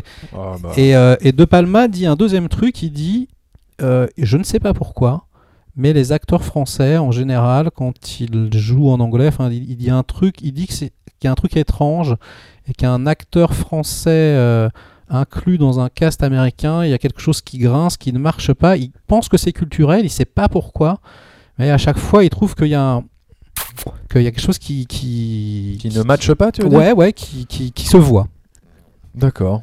étonnant Et hein. du coup, euh, c'est pour ça que il n'y a, pas- il y a pas forcément une alchimie. euh, Exactement, l'alchimie, elle se fait pas forcément. Donc non, c'est vrai que ça ne ont- marche pas. Ils ont beaucoup coupé. Il n'y a pas d'alchimie qui se crée entre les deux. Bah, ouais, du, c'est vrai. mais du coup, c'est vachement intéressant dans le film maintenant sous cette forme-là. Euh, mais euh, C'est logique au final. Ouais. Euh, mais pendant le film, enfin, je pense que le- la fin, Ils on avaient été mis- encore plus surpris. ils, ils avaient misé sur une romance. En tout cas, il y avait Voilà. une romance. Bah, je trouve que la, ont- trahison aurait été d'autant plus forte si cette romance avait pu exister. Mais elle existe, il y a le fond au noir, hein, donc elle est parce que- suggérée. hein. Quelque part, ça aurait rejoint un petit peu la thématique de, de sueur froide aussi, avec James Stewart qui se fait manipuler par une femme Mais complètement. et euh, trahir mais, et elle- tout ça. mais il se fait manipuler Non, par non, mais elle. oui, mais Ah bah oui. ça aurait été d'autant plus euh, flagrant euh, si la rom euh, je veux dire, dans Sueur froide, la romance est là, elle existe, elle est plus, Oui, elle est plus présente et elle est plus. Oui, mais en même temps, c'est la femme de son père, tu vois, un peu, tu vois. C'est bizarre, tu vois, donc c'est oui, normal. mais son père est mort. Je veux dire, bon, il a le droit d'en profiter. Non, non, mais non, non, mais effectivement, mais il y a un truc comme ça qui y a un se truc joue, comme quoi. ça. Alors, juste pour l'anecdote, le film, tu disais, euh, voilà, il y a évidemment, ça se termine par euh, cette trahison, etc., qui est révélée. Et le film devait se terminer un petit peu là-dessus, c'est-à-dire euh, sur une scène de trahison dans un wagon de train, Voilà. dans Ça- la soute à bagages. Ça, c'est Robert Town qui voulait imposer ça à De Palma. Il lui a Voilà. dit non, non, mais c'est bon, on n'a plus rien à raconter, on arrête Voilà. le film là. On arrête le film Et là. De Palma, ça faisait genre 4 mois qu'il travaillait sur tous les storyboards de la séquence du TGV. Et enfin, c'était pas sur un TGV, c'était sur un train, mais bon, finalement, il a eu le TGV. Ouais. Et, euh, Et bah, dit, bah, non. il a pareil, il s'est battu pendant je sais pas combien de temps, pendant je sais pas combien de temps. Et puis au bout d'un moment, il a dit mais les gars, quoi, c'est mission impossible, quoi. On va pas arrêter le, le climax, ça va pas être des mecs qui discutent dans un, Dans dans un wagon, quoi. Foutez-nous une scène d'action, quoi. Et donc moi, et c'est marrant parce que moi, je croyais que c'était le contraire. Je croyais que c'était Tom Cruise qui avait imposé cette scène d'action. Alors en fait, pas du tout. C'est euh, De Palma qui a imposé la scène d'action. Absolument. Euh, formidable scène. Et d'ailleurs, c'est son, son meilleur souvenir à De Palma du tournage. Il est très très très content de cette scène, de l'implication de Tom Cruise, Bah. le fait qu'il y ait la soufflerie qui fasse les cascades. Ah non, sur- mais ça fonctionne du tonnerre. c'est incroyable. Moi, je l'ai revu récemment. Incroyable. Euh, c'est un film qui, qui a plus de 20 ans, Ouais. hein, qui a voilà, 20 25 ans. Et, et cette scène fonctionne encore. Évidemment, la scène du TGV a été tournée sur fond vert, c'est pas une surprise, Ouais. euh, avec une soufflerie, comme tu as dit, etc. Euh, D'ailleurs, euh, avec les effets spéciaux de d'ILM, hein, de son pote George Lucas, Ouais. au Skywalker Ranch. Et, euh, et, ça, et malgré euh, le fond vert et tout ce que tu veux d'époque, ça fonctionne Ah, de ouf. du tonnerre encore. On y Ah ouais. croit, quoi. Ah on ouais. croit, euh, c'est mortel. Alors, film très Hitchcockien, encore une fois, hein, c'est Vertigo, hein, puisque en gros, Phelps, qui est le méchant, euh, il l'engage parce qu'il sait qu'il a un faible pour elle, et il le manipule jusqu'à. Enfin, tu vois, il y a un- il y, a un truc comme ça qui se joue. Euh, donc, je voulais juste le souligner quand même. Je voulais parler d'un truc que je trouve absolument incroyable. Moi, c'est une de mes scènes de De Palma préférées. Euh, c'est la scène de la résurrection-révélation, un peu, tu sais, où, eh ben, encore une fois, il y a une résurrection, hein, puisqu'il voit James Phelps, qui en fait n'est pas mort. Euh, donc toi, c'est le deuxième effet qui se coule. C'est-à-dire que le premier effet qui se coule, c'est putain, ils ont tué Jim Phelps. Oh non Après, t'as ah putain, la résurrection de Jim Phelps. Et après, le troisième, c'est putain, c'est Jim Phelps le méchant, tu vois. Et donc là, à partir du moment où tu vois Jim Phelps, toi aussi, dans ta tête, tu fais non, mais attends, c'est bon, euh, ça y est, non, vous allez pas faire ça. Tom Cruise euh, s'installe à une table avec lui à Londres. Et là, je sais pas si tu te rappelles de cette scène, mais il est en train de lui raconter, de lui dire c'est Kittredge le méchant, c'est Kittredge. Et puis t'as Tom Cruise en face qui est en train de feinter, lui faire mais ouais, mais ouais, t'as trop raison, c'est logique. Et en flashback, un peu comme Blowout et comme le tiroir dans, dans l'esprit de Cain, eh bien tu revois sous un autre angle Tout ce que tu as vu au début du tout film. ce que tu as vu au début du film, mais qui était tronqué, tu ne voyais pas tout, tu n'avais pas toutes les informations. Donc tu vois, c'est Jim Phelps qui se tire dessus tout seul. Et puis en plus, il aime encore Emmanuel Béard, donc il est là en train de se faire. Tu sais, il y a un plan machiavélique sur Emmanuel Béard en train d'appuyer sur le bouton, on dirait une sorcière, et puis après il fait non, non, non, non, il a pu le faire tout seul. Et puis tu, tu, tu vois Phelps appuyer finalement, tu vois. Donc c'est la réalité comme ça qui est. Qui est, euh, qui est, euh, euh, que- tu reconstruis, tu choisis un peu celle que tu veux. Et c'est, mais ça donne les frissons, c'est exceptionnel. J'ai rarement vu une scène comme ça. Enfin voilà, on te révèle tout. Euh, tu le découvres en même temps que le perso, et en même temps le perso te le fait à l'envers pour pas se faire cramer. Enfin, c'est incroyable. Faut absolument revoir cette scène. Mais il y a que des trucs incroyables de toute façon. Je te dis, les, les top shots sur les escaliers. En plus, du coup, Phelps pendant tout le film, il est caché. Il a toujours une longueur d'avance. Il regarde ce que fait Tom Cruise. Il se fait espionner par sa nana et il y a que des plans, tu sais, dans l'escalier où tu vois des yeux, des, enfin, tout plein de sens cachés comme ça. C'est truffé de détails incroyables dans, dans le cadre. Enfin, c'est monté à la perfection. Emilio Estevez n'est pas au générique. Je ne sais pas pourquoi. Si quelqu'un le sait. Ah, Amy- ah oui, il n'est Ouais. pas au générique. Non. Pas au générique de fin De ou fin. pas au générique de Il début pas au- les deux. Il n'est pas au générique. Il n'est pas au générique. Ouais. Hmm. Ah. Ah ben voilà. La, la question est lancée. Très bien. Et bien voilà, ça c'est le plus gros succès de Brian De Palma. Ce n'est pas, à mon sens, euh, l'un de ses meilleurs films. Tu vois, je le mets pas dans mon top 3. Je le mets peut-être même pas dans mon top 5. Ça va pas. Ah, mais je te. C'est comme ça, mon gars. C'est comme ça. Avec le générique de Mission Impossible qui ressemble à la bande-annonce de Femme Fatale d'ailleurs. Ah oui, c'est vrai, en accéléré. Mais alors avant d'arriver sur le prochain film qui est Snake Eyes, sorti en 1998, je voudrais juste faire un, un point sur euh, en fait un projet avorté que Brian De Palma voulait faire euh, au milieu des années 90 et qui s'appelle Ambrose Chapelle.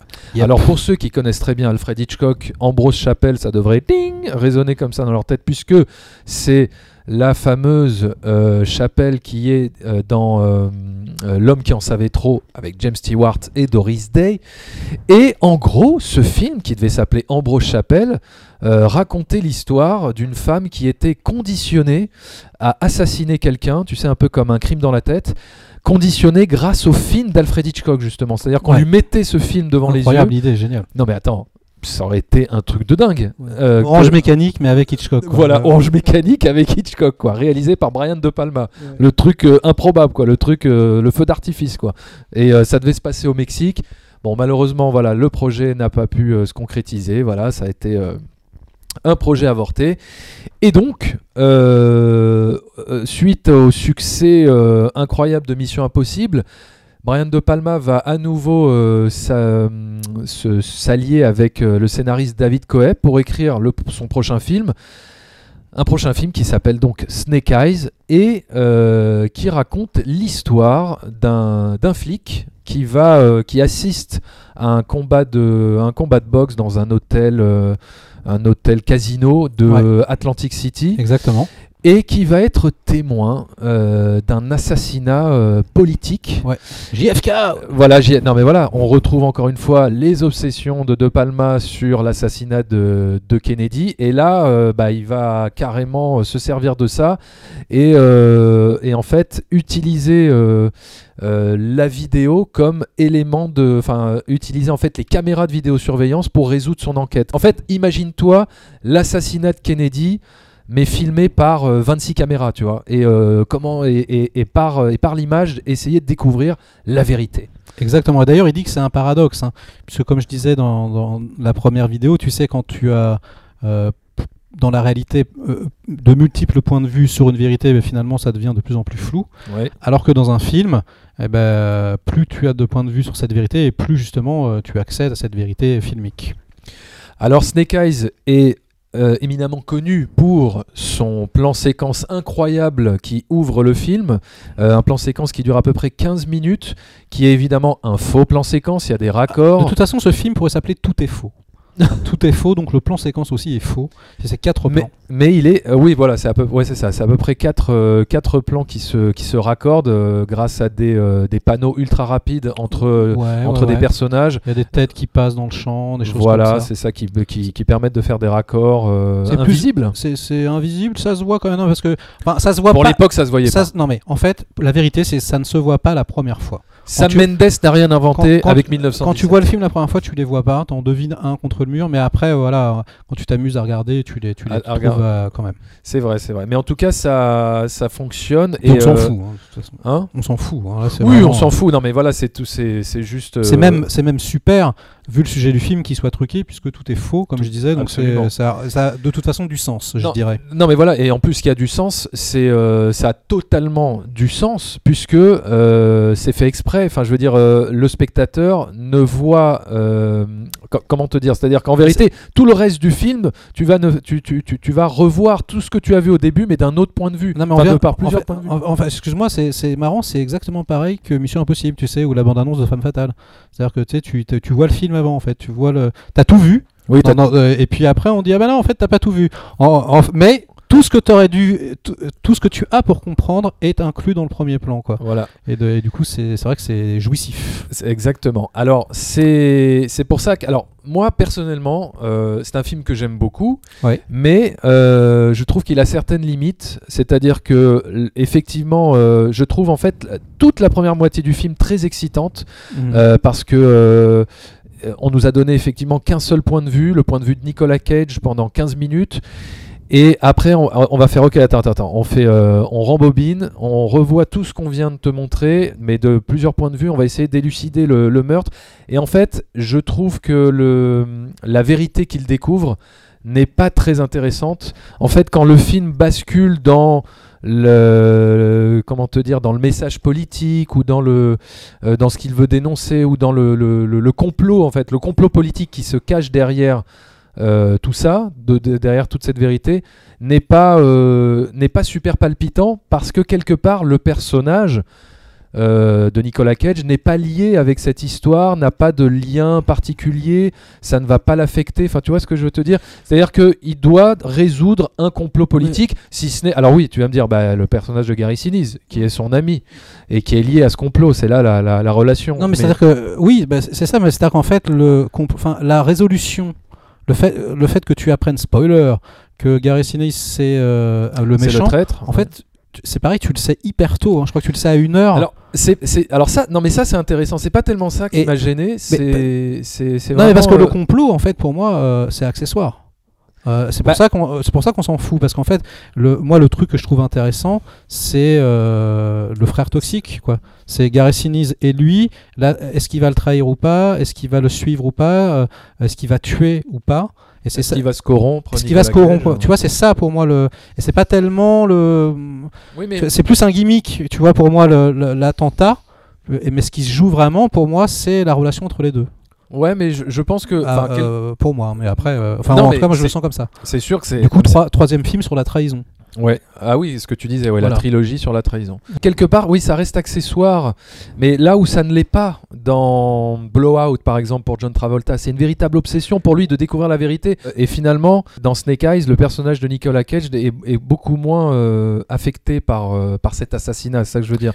Oui, parce que les personnages aussi, euh, Nicolas Cage, il est cynique. Ils sont tous horribles hein, dans le film. hein. C'est pareil euh, que dans Le bûcher des vanités. hein. C'est Atlantic City. Atlantic City, c'est les casinos, c'est le C'est la ville vice, du vice. ouais. C'est horrible. À Et, part, la euh, à part le personnage féminin, qui est le, le- le personnage moral du film, Ouais, ouais, ouais. et, Et d'une certaine façon. Et d'ailleurs, lui, pure, hein, en fait, qu'elle est tout en blanc, ouais, ouais, Oh. un peu, un peu Hitchcock, hein, encore une fois. blonde. Et, et d'ailleurs, on dit, euh, on dit, tu crois que c'est une figure Hitchcock- Hitchcockienne? Mais en fait, non, elle a une perruque. J'ai bien aimé aussi. Tu crois que c'est Hitchcock? Non, en fait, c'est De Palma. Il y a un truc comme ça Ouais. que j'aime bien. Et euh, encore un film avec un Deus euh, ex machina. Tu vois, à la fin, euh, ils limite une intervention divine avec la. Et alors d'ailleurs, euh, c'est Oui. pareil. Il y a deux fins disponibles. Enfin, deux fins. euh, donc la fin telle qu'on connaît. Euh, avec c'est plus ou moins les choses qui arrivent un peu au hasard, un peu comme les dominos, mais il y a quand même un truc un peu divin qui intervient et puis finalement le méchant se retrouve euh, filmé, euh, il n'a pas d'autre choix que, que de mettre fin à ses jours. Mais dans la fin originale, il y avait une énorme vague, un raz-de-marée comme ça qui arrivait et qui, qui, qui emportait tout sur son passage. Et cette fin est disponible, si vous voulez la voir, dans le documentaire de Palma qui est sorti euh, il y a deux ans. Et on vous voit euh, cette fin qui n'est pas du tout disponible dans les euh, bonus du film. C'est très intéressant. Alors il y a une idée de mise en scène que moi j'adore dans Snake Eyes, c'est euh, enfin une idée de plan plutôt, euh, c'est le fameux euh, plan super plongé, à la, très à la Hitchcock, qui va se balader de chambre en chambre dans l'hôtel et, Minority Report. et qui va être repris voilà par Spielberg dans Ouais. Minority Report avec Plan les qui- petites araignées là. Plan qui- qui a du sens d'ailleurs parce qu'en fait tu commences sur le méchant, tu passes à travers bah, fenêtre sur cour un peu, tu vois encore des, des, des- sauf que c'est vu du dessus mais tu vois un peu une nana qui baise, un autre qui dort, des jeunes, qui, qui, qui boivent de la bière bordel, ouais, ouais. et un mec qui va se taper une pute et tu t'aperçois qu'en fait la pute bah, c'est elle et donc ça finit sur elle donc ça commence vraiment par le méchant et l'espace qui les sépare donc c'est c'est admirablement bien fait. C'est pour ça que je trouve que formellement, c'est surtout la première partie du film, et dans la deuxième partie, euh, c'est beaucoup plus sage, c'est beaucoup plus posé, et euh, il y a moins, euh, Ouais, y a moins d'inventivité dans la mise en scène. Mais parce que quelque part, pas. il faut qu'il déroule son intrigue et qu'il résout son intrigue euh, euh, politique qui euh, n'est pas très palpitante, je trouve, à ce niveau-là. Mais c'est que mon avis.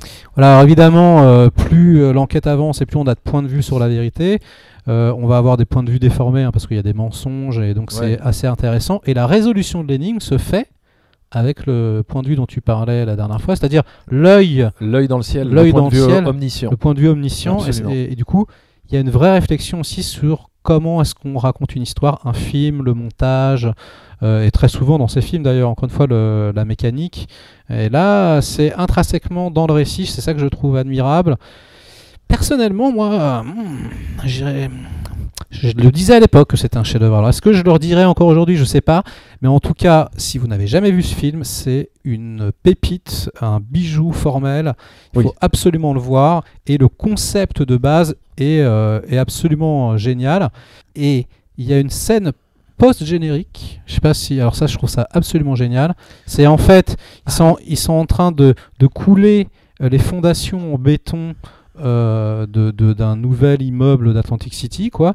Et en fait donc c'est très ironique tu as le fameux euh, euh, zoom avant dont on parlait tout à l'heure qui zoome qui zoome qui zoome qui zoome qui zoome jusque sur un, un des piliers. Et à la fin tu t'aperçois que dans le pilier il y a une chevalière un gros diamant qui brille. Et en fait c'est la chevalière d'un mec qu'on balance qui se fait tuer et qu'on balance dans le ciment à un moment donné et donc ça, ça induit cette idée de euh, Atlantic Euh, City est construit sur des fondations pourries, euh, sur des cadavres. Enfin voilà, le monde est construit sur des cadavres. Enfin, je trouve ça génial. Et on en arrive à la fin des années 90. On va donc entamer le début des années 2000 qui va euh, se révéler être un petit peu le début de la fin pour euh, Brian De Palma, le début d'un certain déclin. La vieillesse. C'est triste, mais euh, il va falloir aborder cette, euh, cette partie. Et donc, euh, on va tout de suite démarrer avec un film qui illustre euh, un petit peu cette débâcle, qui est Mission to Mars.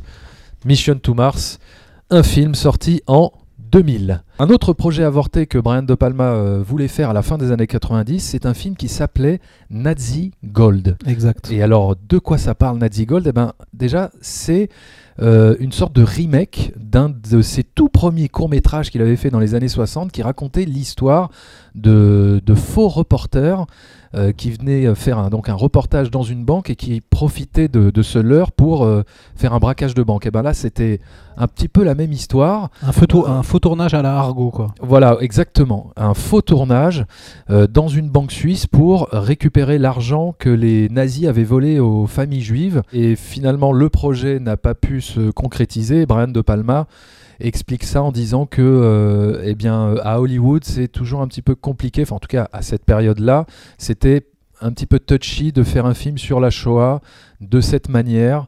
Et c'est pour ça que euh, je crois que c'était la MGM qui était sur le coup, qui était sur le, le projet. Ça n'a pas pu, ça n'a pas pu se faire. C'était compliqué. Trop frileux, ouais. Euh, peut-être un peu frileux. Du coup, on est donc voilà, on termine comme ça les années 90. On démarre les années 2000 avec euh, son nouveau film qui s'appelle Mission to Mars et qui est un film qui n'était pas du tout prévu à la base dans sa carrière à Brian. Il est arrivé sur le tard. Ouais, c'est Gore Verbinski qui devait réaliser ce film. Et finalement, euh, il voulait faire le film pour 120 millions. Et euh, il voulait pas payer, donc ils sont allés euh, chercher un autre réalisateur.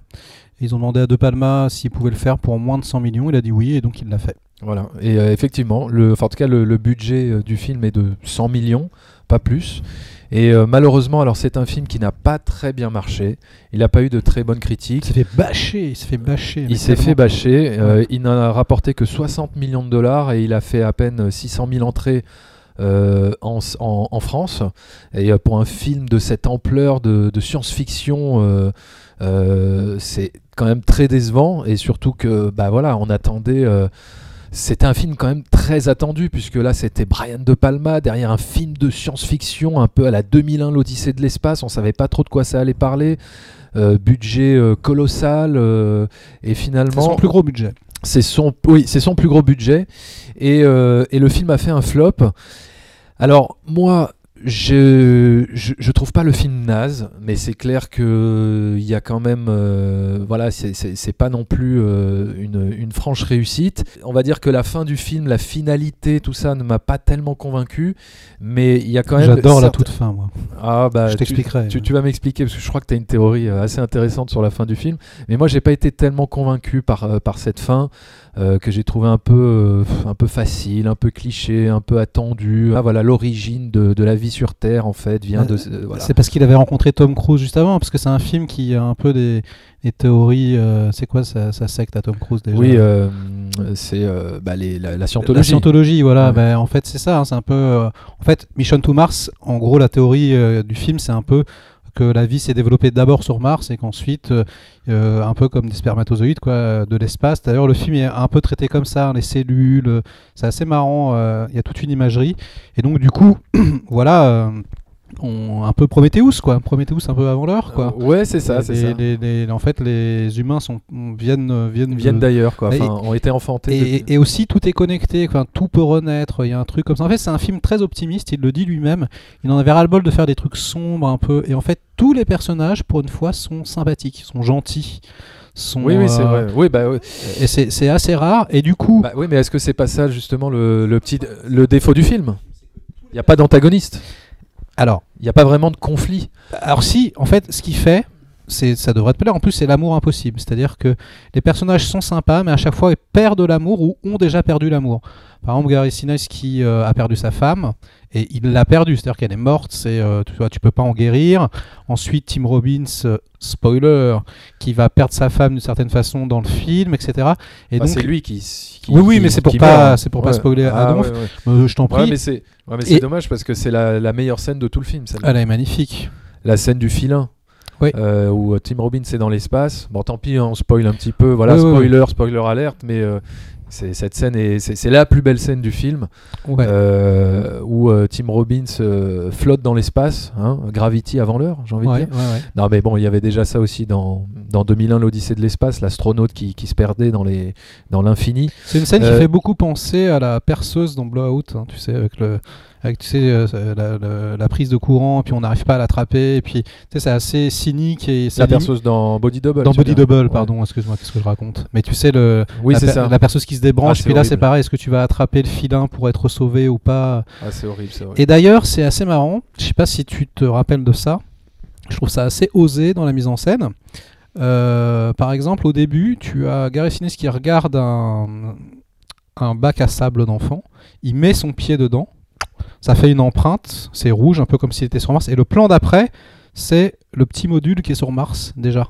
Et donc en fait, c'est un raccord un peu à la 2001. Tu vois, À moi, j'ai pris 2001. ça comme un gimmick, tu vois. Ah, mais totalement. Et, et du coup, en fait, euh, il va encore une fois euh, à l'encontre de tous les clichés. C'est-à-dire qu'on ne voit jamais euh, la, fusée décoller, par exemple. On ne voit jamais les astronautes se déplacer. Direct, hop, on est sur Mars, instantanément en un cut. Tu vois, il aime bien te surprendre avec des choses comme ça. Et je sais pas si tu te rappelles le tout premier plan qui est un plan. Alors, c'est un des premiers films, moi, en tant que spectateur, où je me suis dit, oulala, Brian commence à bugger. Donc il y a des petits bugs dans la réalisation. Si quelqu'un a la réponse dans les commentaires, je veux bien qu'on m'explique parce que j'ai jamais compris.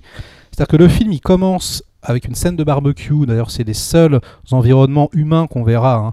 Donc voilà, c'était pour euh, euh, présenter le fait qu'ils soient humains, le fait que ça soit une vraie famille, qu'ils aient des connexions entre eux.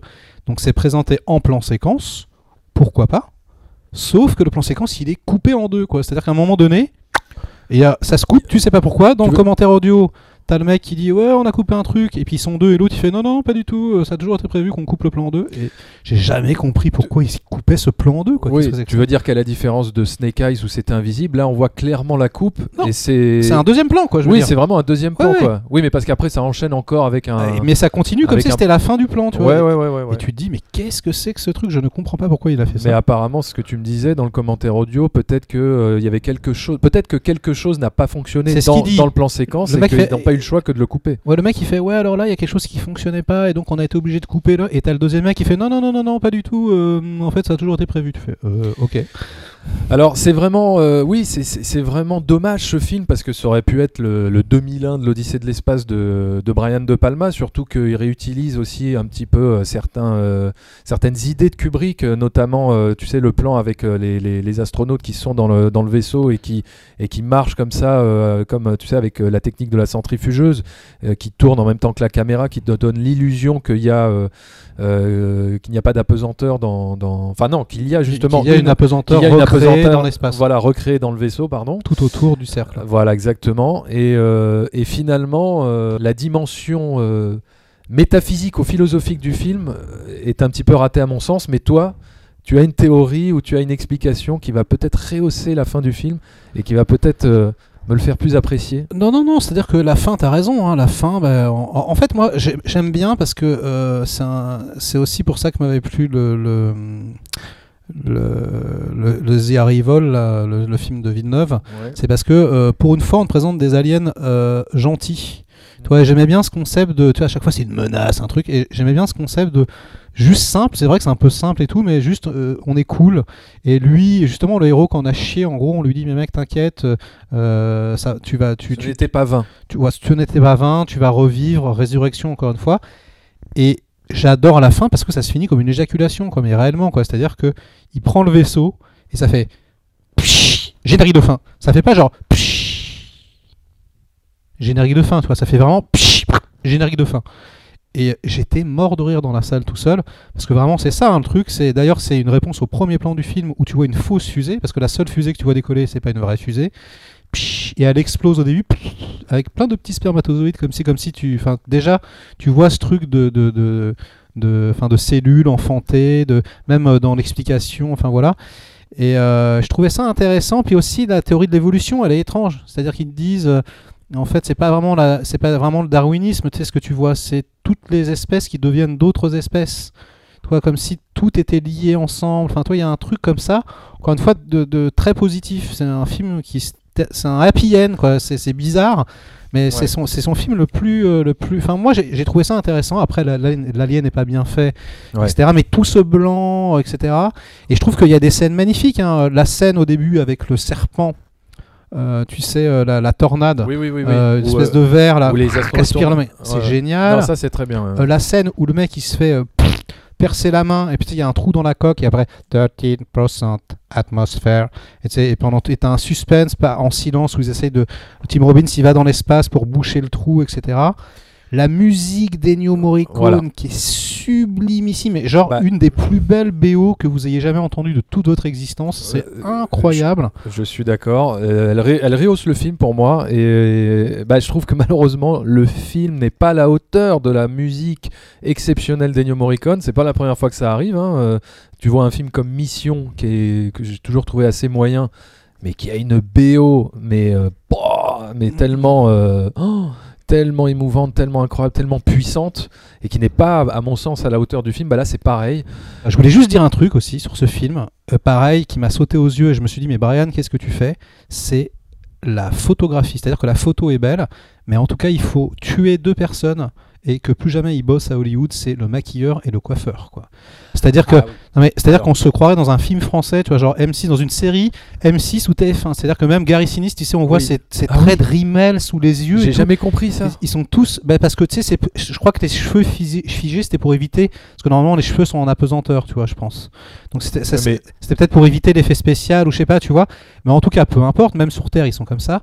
C'est dégueulasse, t'y crois absolument pas. Tu vois des acteurs. Enfin, il y a un truc, la mayonnaise ne prend pas, quoi. Ouais, ouais, ouais. Tout, tout est là, c'est Bill Panko qui monte, c'est euh, c'est euh, c'est, euh, Borum qui, qui fait la photo. Il y a que de la bombe, mais il- la mayonnaise, elle, elle est un peu bizarre. Oui, ça a été vraiment un, un- un gros échec. Et d'ailleurs, ça a été un échec assez douloureux pour Brian De Palma. Tellement douloureux qu'il se- il s'éloignera d'Hollywood. Bah, c'est son Euh, dernier film de studio. C'est son dernier film de studio, euh, comme si quelque part, euh, je sais pas, il avait été trahi ou, ou quelque chose n'a pas fonctionné, quelque chose. euh, Enfin, il, il reste vraiment sur une note très euh, amère sur ce film.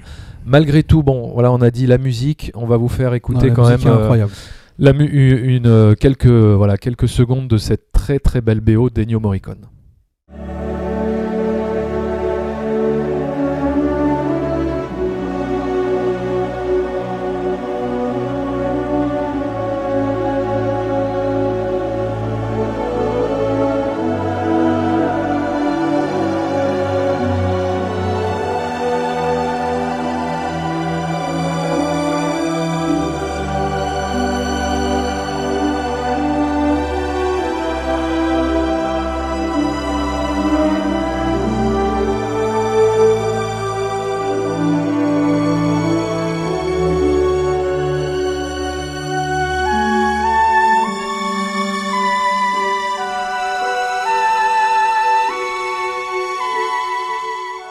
Voilà, donc euh, Brian De Palma euh, tourne le dos à Hollywood, ou alors Hollywood lui tourne le dos, on ne sait pas vraiment, mais en tout cas, il y a, rupture. hein.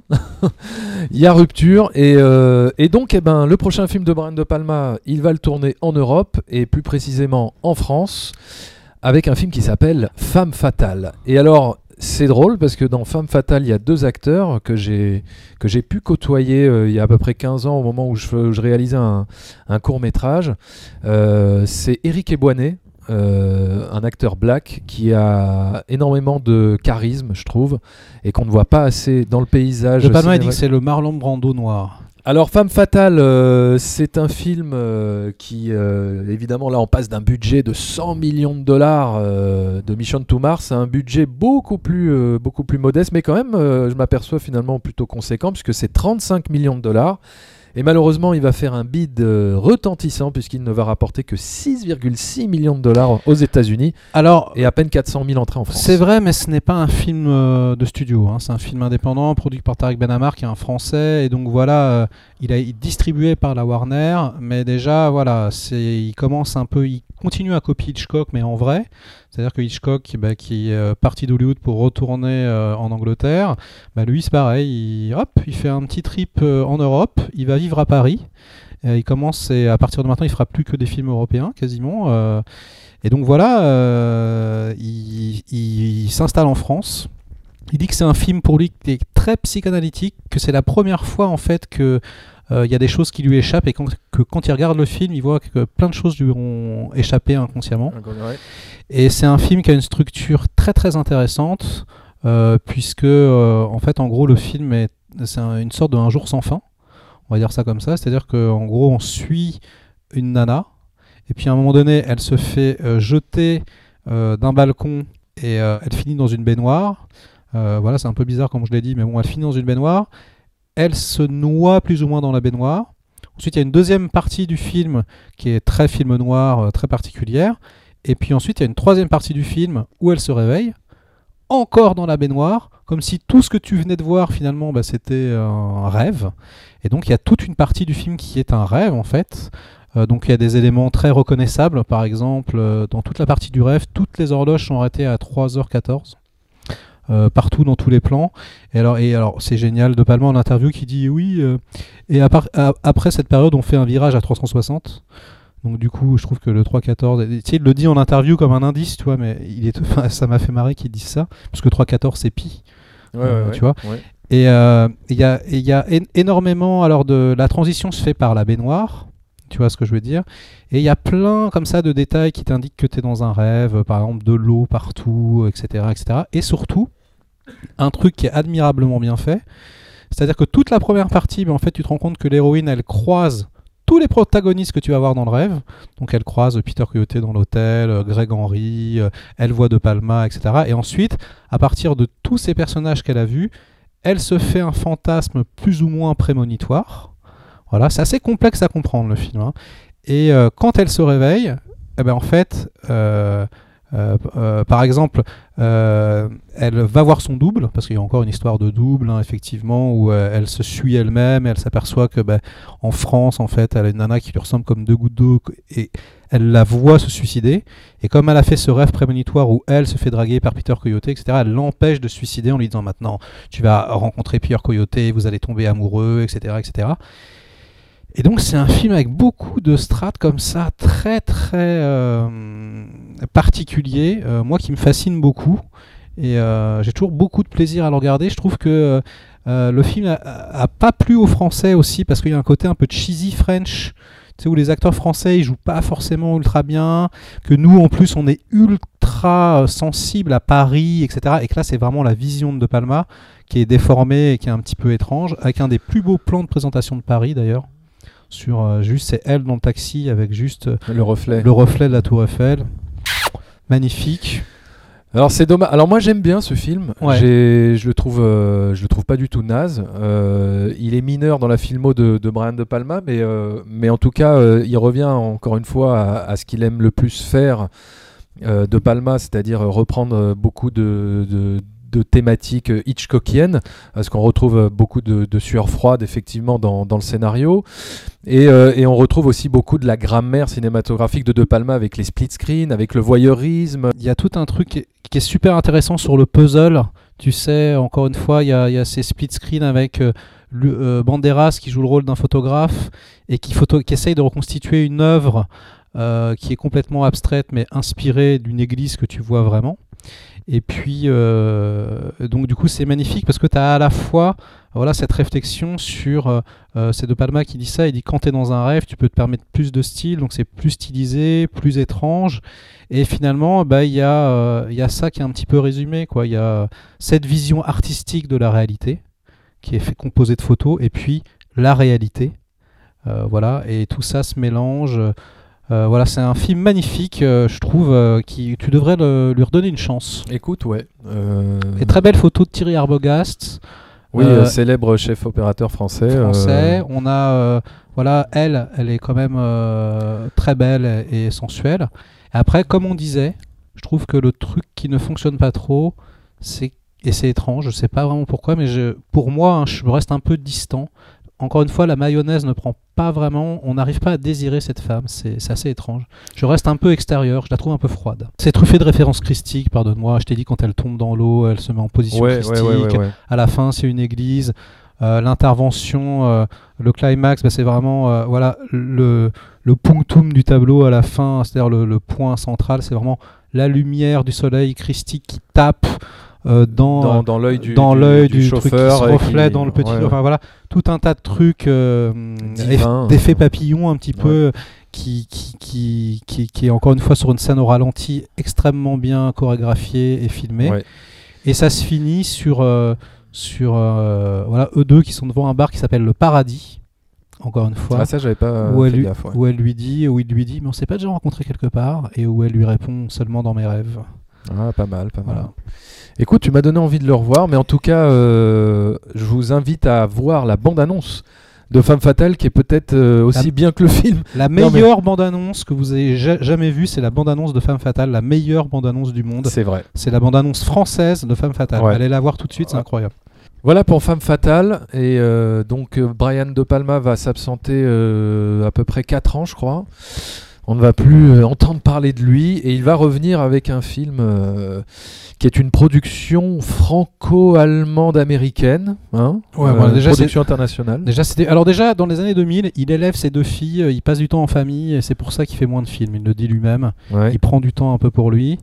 Il veut plus travailler à Hollywood, de toute façon il est boycott, comme je te disais un petit peu. Donc euh, il, il essaie de trouver des fonds un petit peu étranges.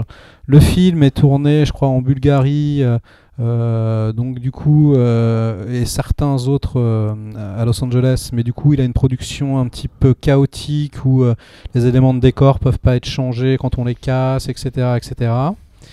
C'est un film encore une fois qui bug un petit peu. De le- on n'a pas dit le titre, mais c'est le Dahlia Noir. Ah oui, Oui, oui, et oui, il faut le dire. Le Dahlia sûr. Noir, sorti en 2006, avec un, budget, avec un budget de 50 millions de dollars quand même. hein. ouais. Donc euh, un budget quand même conséquent. Bah, c'était une œuvre culte, hein, le Et, roman euh, a cartonné. Voilà, qui est l'adaptation du roman éponyme de James Ellroy. Voilà. Et, euh, et ça aurait pu être, euh, voilà, le Dahlia Noir, évidemment, une, le digne euh, successeur d'un très bon film qui s'appelle LA Confidential. Parfaitement. Et malheureusement, la mayonnaise n'a pas pris. Ne prend pas vraiment. ne prend dire. pas vraiment. Ouais. Et, puisque le film n'a rapporté que 22 millions de dollars aux États-Unis et que 400 000 euh, entrées en France. Euh, tu l'as dit, c'est un film qui a eu euh, quelques soucis de, de production, Ouais. euh, de tournage. Ça a été euh, compliqué, mais je crois d'ailleurs que même au niveau du casting, Alors euh, oui, il devait avoir Mark Wahlberg et puis en fait ils pouvaient pas, ils, ils ont trop attendu donc il était plus dispo donc ils ont pris Aaron Eckhart que j'aime pas tellement d'ailleurs, j'aurais préféré Mark Wahlberg. Euh, en revanche, Josh Hartnett, il était là depuis le début puisque c'est euh, David Fincher qui devait réaliser le film. oui, Et il avait casté euh, Josh Hartnett et donc il était contractuellement obligé de le prendre, mais il l'a rencontré, il l'a trouvé super. Donc a priori il n'y avait pas de problème. Euh, c'est un film qui est, fi- qui est, qui est photographié par, par Vilmos Zygmunt, donc le master. hein. ouais, et lui, il voulait faire un film en noir et blanc, carrément. Il savait qu'il pouvait pas le faire, donc ils ont euh, désaturé euh, le plus possible. Et c'est donc vraiment un film qui a une photographie très belle quand même, et qui est euh, voilà, qui tire vers le noir, vers le noir et blanc, vers le, film noir. Voilà, mais ouais, je sais pas comment expliquer vraiment. On sent que on sent qu'il n'est plus. compliqué. Ouais, Non, non, mais on sent que c'est compliqué. On sent que les choses patinent. Le scénario, je pense, c'est trop évasif. C'est un film terriblement frustrant pour moi, hein, parce que moi, j'avais jamais lu le Dahlia Noir. Je me fantasmais le Dahlia Noir. Et finalement, quand je vais voir le Dahlia Noir, j'ai pas du tout un film sur le Dahlia Noir. C'est-à-dire que le Dahlia Noir, elle est là en, en, fond, on la voit un tout petit peu. Euh, il, a, il a shooté des scènes avec elle d'ailleurs pour la rendre un petit peu plus consistante. Les fameuses scènes où c'est De Palma qui passe le casting, qui lui pose des questions euh, et qui se montre un peu sur euh, son côté Weinstein. Et puis Harvey. Et, et donc voilà, c'est un film malsain, un petit peu confus, un petit peu compliqué. Euh, Il a eu aussi des soucis avec euh, Universal qui voulait placer le meurtre euh, beaucoup plus tôt dans le film Ouais. pour que ça soit plus impactant tout de suite. Et finalement, Brian De Palma euh, n'a pas voulu et euh, le. Non, il le garde pour la fin. il le- montre, il montre le cadavre vraiment que à la toute Voilà. fin. Tac, tac, tac, avec trois petits plans à la Tony Scott pour te, Et pour te montrer que lui, il est. euh, bah ouais, mais quelque part, est-ce que c'était un choix judicieux pour vraiment C'est voilà, ça n'implique pas le spectateur. Et moi, je me rappelle l'avoir vu au cinéma à l'époque. euh, et comme comme toi, je pense que voilà, j'étais hyper euh, excité à l'idée de voir ce film euh, d'un roman culte et tout ça Ouais. adapté par lui. Et euh, je me suis endormi, quoi. Je me suis endormi. Il y avait quelque chose de très plat, de très La de musique, peu inspiré. la musique confie une atmosphère euh, jazzy particulière, un peu euh, flottante. On a effectivement euh, un peu de velours. On a envie de s'endormir un peu devant ce film. Ah, mais totalement. C'est, euh, mais pourtant, c'est très bien chorégraphié. C'est, il y a des très beaux plans. La photo est belle. Les acteurs sont bons. Et tu comprends pas vraiment pourquoi ça ne fonctionne pas, mais ça ne fonctionne pas vraiment. Quoi. Même De Palma en interview dit Je me suis beaucoup reposé sur mon chef-op Et euh, c'est la première fois qu'il dit ça, et tu sens que peut-être il vieillit, hein, il, voilà, il, il a moins le jus. Il a moins Ouais. le jus, le petit Brian. Il a moins le jus, bah ouais, ouais, ouais, malheureusement. Voilà. Et donc, euh, Il copie Hitchcock, il fait des films moins bien. Il part à l'étranger et puis il fait des films moins bons. Bah ouais, mais c'est drôle parce que finalement, ça se vérifie sur beaucoup de réalisateurs. Ça, la, la fin de carrière des réalisateurs est toujours moins intéressante que, euh, que le début ou le milieu. mais Euh, ça peut se hein. vérifier avec euh, Billy Wilder hein, euh, Ouais, ouais. aussi. hein. Monde, Hitchcock, comme ouais. tu dis, voilà, complot de famille, hein, c'est clairement pas le meilleur Alfred Hitchcock. Moi j'adore, mais c'est formellement Ah ouais, mais- moins bien. mais ça, euh, voilà, les, les 5-10 dernières années de. Le clin d'œil à la fin, quand même, c'est savoureux. Euh, ouais, non, moi je sais pas. Même Frenzy, j'ai jamais été très fan Oh, parce que. J'adore Frenzy. Mais non, mais on retrouve pas cette. euh, En fait, le. c'est- c'est Formellement, formellement, on retrouve pas cette patine vrai. à la vrai. Hitchcock qu'on aimait, qu'on aimait tant dans les années euh, 50, C'est 60. Et, euh, et ben c'est peut-être un petit peu pareil avec Brian De Palma. Peut-être que euh, il appartient, son cinéma appartenait à un temps euh, qui ne correspond plus à, à son style de mise en scène. Mais je pense aussi qu'avant il était terriblement exigeant et que maintenant qu'il est vieux, il est moins exigeant. et que Ouais, ça se ouais, voit, ouais, quoi. ouais.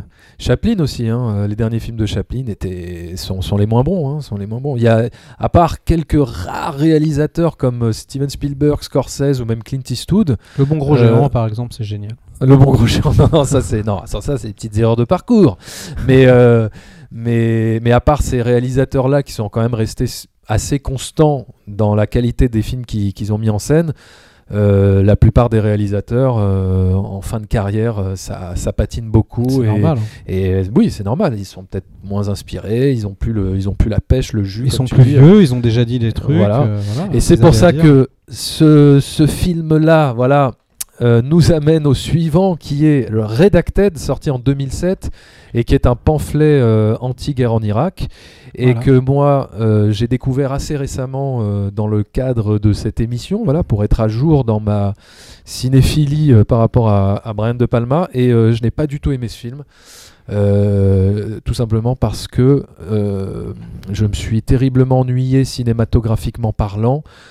Euh, je n'ai pas du tout aimé le concept en fait du film qui est tourné comme un faux documentaire Mhm. et euh, avec donc et qui nous montre toute son histoire uniquement à travers des plans de caméras de vidéosurveillance ou des plans de caméras numériques euh, que des que des soldats tournent eux-mêmes.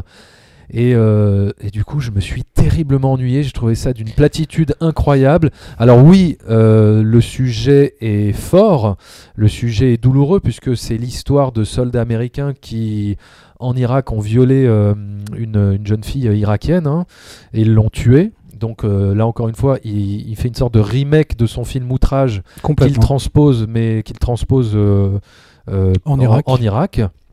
Sauf que là où Outrage était juste magnifique cinématographiquement parlant, j'ai trouvé que Redacted c'était d'une pauvreté et c'était de, par le concept même du, du film. Alors, moi, je pense que si tu l'avais découvert à l'époque, tu, te, tu penserais pas ça. Parce qu'à l'époque, il y avait vraiment eu aucun film raconté de cette manière-là. Et du coup, c'était très intéressant de voir YouTube, machin, etc. Aujourd'hui, on est vraiment habitué.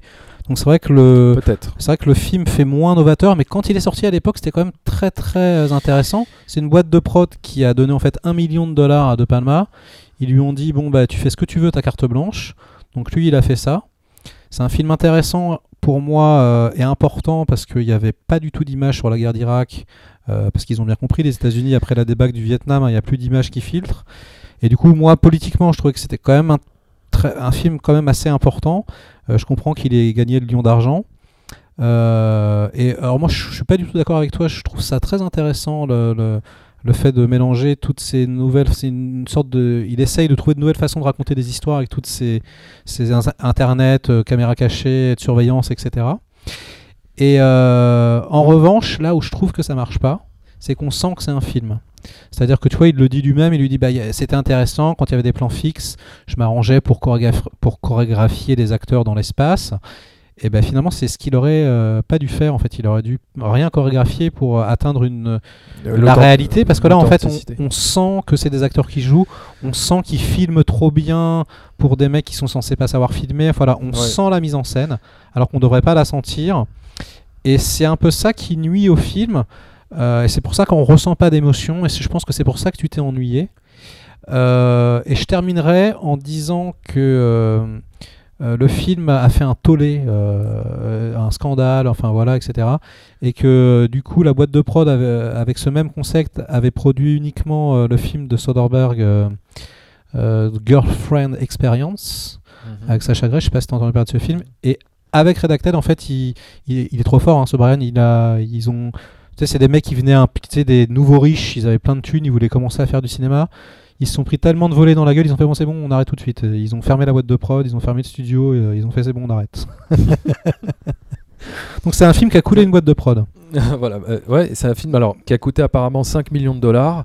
Il en a rapporté 65 000 dollars. Alors, mis à part une scène au tout début du film euh, qui est plutôt bien réalisée, bien foutue, avec une vraie tension quand tu as justement, euh, tu sais, le, le checkpoint avec la Ouais. voiture qui arrive et on se demande si elle va exploser. Encore une fois, la voiture qui explose. Encore une fois, Voilà, oui. la soif vrai. du mal. Exa- oui, exactement. Encore une fois, un film dans le film. euh, euh, C'est le, seule- voyeurisme. Il Ouais. est quand même intéressant. Je te trouve un peu dur quand même. hein. Bah non, mais le début oui, mais alors après je me suis terriblement ennuyé. euh, je, je, je me suis pas, enfin j'ai pas du tout été impliqué dans l'histoire malgré le sujet euh, important et difficile euh, que que le film soulevait quoi. Moi, je trouve ça Donc- pas fou, mais je trouve ça intéressant et important. Donc à voir quand même. Voilà, donc on était en 2007. euh, Brian De Palma s'absente pendant 5 ans.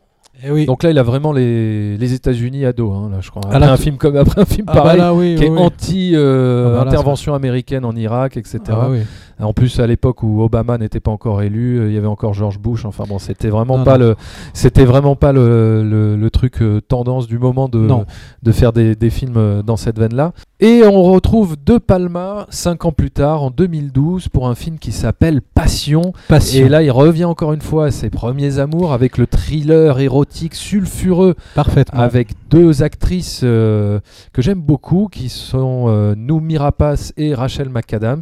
Ouais. Et, euh, et alors là, alors je crois que je crois euh, que c'est la première fois, enfin que c'est sur ce film qu'il va changer de chef-op et prendre le chef-op de Pedro Almodovar. Parfaitement. Voilà, parce Enfin, qu'il il, change régulièrement de chef-op, mais là, c'est la première fois qu'il prend celui de Pedro. ouais. Voilà, qui prend celui de Pedro Almodovar parce que euh, il voulait trouver un chef opérateur qui magnifie le corps des femmes. Encore une fois. C'est ce qu'il retrouve dans les films de Pedro Almodovar. C'est pour ça qu'il a pris euh, ce chef opérateur qui s'appelle Alken. Ah, je- exactement. Son nom c'est Alken, son prénom je, je ne sais plus. Mais, euh, mais voilà. Et euh, écoute, Passion.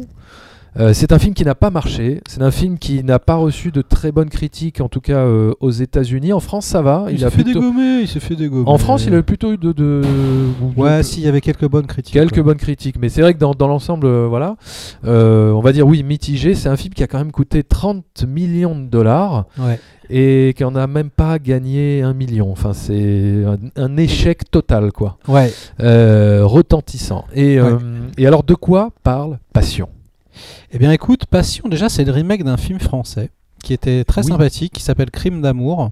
Euh, moi, que j'avais vu à l'époque, n'était pas non plus foudroyant, hein, mais je m'étais dit, pour une fois, tu je voyais un film français, je m'étais dit, ah tiens, il est pas mal ce film, ça serait bien d'en faire un remake. Et genre, deux mois après, j'entendais que Brian De Palma fait, faisait un remake. Et du coup, euh, je m'étais dit, ah c'est cool, euh, j'ai la même sensibilité que Brian, si ça se trouve. voilà, ça m'avait fait plaisir à mon petit ego. J'ai fait, ah ouais, mais je l'avais deviné. Et, euh, et alors, qu'est-ce que ça raconte? Eh ben, Ça raconte en fait euh, le, monde, le monde froid, euh, implacable des agences de publicité euh, à Berlin. Et on a une nana qui dirige cette agence, qui est euh, sans pitié, hein, qui est, euh, et qui en fait se sert euh, d'une autre nana jouée par Noumi voilà, qui l'utilise, euh, qui la presse jusqu'au trognon. Et donc, euh, ces deux filles qui se respectent au début, puis peut-être se désirent un peu plus tard, eh bien, euh, rentrent en conflit. Et puis, euh, c'est l'escalade, de, on va dire, de violence entre elles, de coups, de coups bas. et, euh, De rivalité. de rivalité, c'est ouais. une lutte entre ces deux femmes, en fait, qui l'emportera. Et c'est un film qui a été tourné donc en Europe et plus précisément, tu l'as dit, euh, en Allemagne. Voilà. Euh, Alors, et Brian De Palma s'amuse Ouais. beaucoup parce que, en fait, hormis un élément, tu peux pas du tout savoir que tu es à Berlin. Euh, Il faut vraiment être très attentif et donc ça le faisait beaucoup marrer. euh, il préférait te faire, faire un endroit un peu comme ça, froid, informe, on sait pas trop, un peu comme la ville de Seven, on sait pas trop où on est. Et puis au bout d'un moment, t'as les... au bout de, je crois, 40 minutes ou 45 minutes, t'as les mecs qui commencent à parler allemand et tu fais what?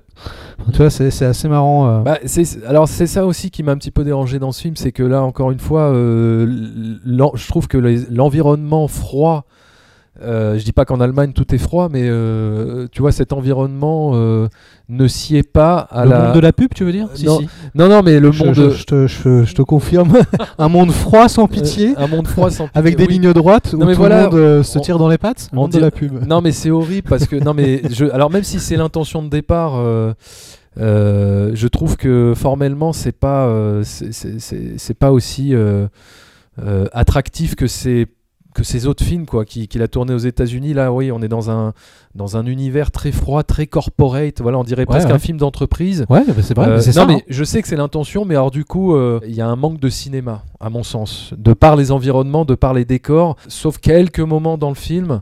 Mais euh, je trouve qu'il y a, il y, y a- il y a quelque chose de très, de très plat dans, dans l'image, en fait. Alors écoute, tu as mis le, le doigt dessus, c'est plat. C'est plat. Mais c'est plat exprès. hein. C'est-à-dire que je ne sais pas si tu as remarqué, mais le film, encore une fois, euh, fait la nique. C'est-à-dire que la C'est clé. trop propre, c'est trop Mais c'est fait exprès. Oui, je C'est sais. fait exprès. Non, mais, Mais- c'est- c'est-à-dire que le fi- c'est-à-dire que c'est pas vrai ce que tu dis. Le film est scindé en deux. C'est-à-dire il y a une première partie un peu comme les rêves de femme fatale. hein. Il y a euh, en fait une première partie où effectivement toutes les lignes sont droites, toutes, mais vraiment ce qu'il ne fait quasiment jamais. C'est même kubrickien parfois et c'est assez étrange. Et à partir du moment où elle commence à prendre les cachets, là, on se désaxe complètement, la photo devient complètement différente et on a des plans qui sont beaucoup plus de palmien et euh, euh, le style filmique change complètement et le baroque revient. Donc c'est un film qui explore vraiment les deux. Euh, voilà, et, et- et justement, euh, cette verticalité, ce plat dont tu parles est complètement assumé pour moi au début, euh, pour le rompre ensuite euh, après et montrer l'état psychologique euh, euh, voilà, décadent de, de l'héroïne principale. En tout cas, on peut considérer que c'est son film le plus intéressant après euh, Femme Fatale. Moi j'adore ce film, je trouve ça génial. Effectivement, les, les mecs qui, ont fait, qui ont écrit le bouquin lui disent ouais ça manque un peu d'une scène épique. Tu vois par exemple je sais pas un truc dans un aéroport avec un avion, tu vois un truc un peu où on se dit ouais la scène de passion tu te rappelles? Mm. C'est vrai qu'il manque un petit peu un truc comme ça et De Palma répond hein, et à- à- en toute honnêteté il dit mais moi voilà comment je faisais quand j'étais jeune. J'avais un scooter. J'allais partout à Paris, même encore à l'époque de Femme Fatale, il le faisait. J'allais partout et je regardais, euh, je faisais tous les repérages moi-même. Et il dit là, je peux plus le faire, je suis trop vieux. Et comme je ne tourne, comme j'ai besoin d'aller sur les lieux pour tourner, eh ben, en fait, c'est pour ça que mes films sont moins flamboyants. C'est juste parce que moi, je suis moins flamboyant, j'ai moins d'énergie, je peux faire moins de déplacements et donc, bah, mes films sont un petit peu plus serrés, un petit peu plus intimes, moins spectaculaires. En revanche, à la différence de ces autres films euh, un petit peu ratés comme euh, euh, euh, enfin un petit peu cheesy, on va dire comme Mission to Mars ou Femme Fatale, là je trouve que la mayonnaise prend complètement. Je trouve que, les, que c'est émouvant, Alors, que les enjeux fonctionnent. En plus, tu as l'acteur de Peaky Blinders là, que j'adore, qui est, qui est excellent. Euh, et puis, ah, qui joue le le- l'amant? Ouais, Ouais, ah, je l'ai pas, j'ai pas trop aimé moi. Justement, alors euh, en dehors du, du, du casting des deux actrices, j'ai pas tellement accroché aux autres euh, acteurs. Ah ouais. euh, qui, qui, bah en fait, euh, encore une fois, je sais pas, ça j'avais l'impression d'être devant un téléfilm allemand où euh, j'irais pas jusqu'à un dire. téléfilm bien shooté quand même. Non, hein, mais oui, hein, ouais, la, la bah- photo est très très belle hein, quand même. Ouais, bah, euh, je ne sais pas, je trouve ça un peu plat, et même, euh, même par rapport à ce que tu dis, où le film est scindé en deux, et que dans la deuxième partie, on est dans, un- dans quelque chose de, de plus élaboré cinématographiquement. on passe de plans fixes droits à des plans désaxés comme ça, avec une, une lumière complètement film noir, pas du tout réaliste. Mais vraiment, hein, revois-le, tu verras. hein. Oui, je sais, oui, mais même ces éléments-là, que tu trouves euh, pas réalistes et euh, dans le fantasme et dans quelque chose de peut-être plus artistique et tout, je, je- je- je sens, euh, je sens la mise en place des lumières, je sens le, je sais pas, je sens le studio, je sens, il y a quelque chose qui fonctionne pas, mais je Hmm. sens les ombres des lumières. et, et pourtant, c'est le chef opérateur de, de Pedro Almodovar. Mais bon, quelque chose ne, ne marche pas. Malgré tout, je, voilà, je trouve que c'est quand même un film intéressant parce qu'il y a euh, encore une fois euh, les obsessions de De, Palma euh, dans le film, la figure du double, la trahison aussi, et les deux actrices qui sont vraiment très impliquées, je trouve, et qui nous communiquent beaucoup d'émotions.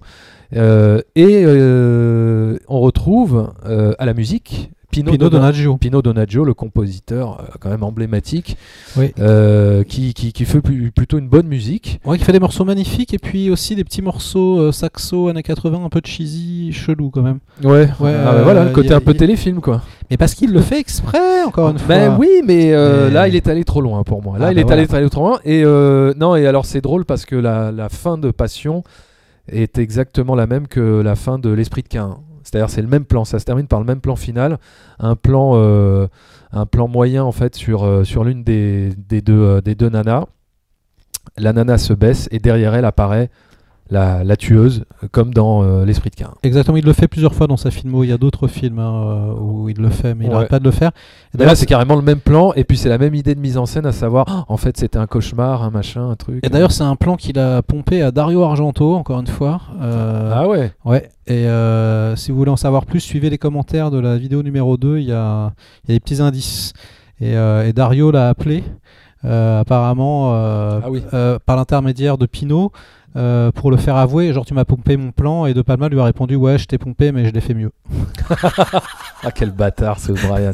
Alors moi je voulais ajouter quand même que je trouvais que c'était un film très gracieux, très subtil sur des tout petits détails. hein, tu vois, euh, par exemple, le, euh, Rachel McAdams, tu vois, quand elle est assise sur sa chaise, les pieds de sa chaise lui donnent une, euh, des pieds d'araignée, on dirait une femme araignée. Tu vois, des petites choses qui sont cachées dans le cadre, qui sont très très subtiles et qui sont très intéressantes.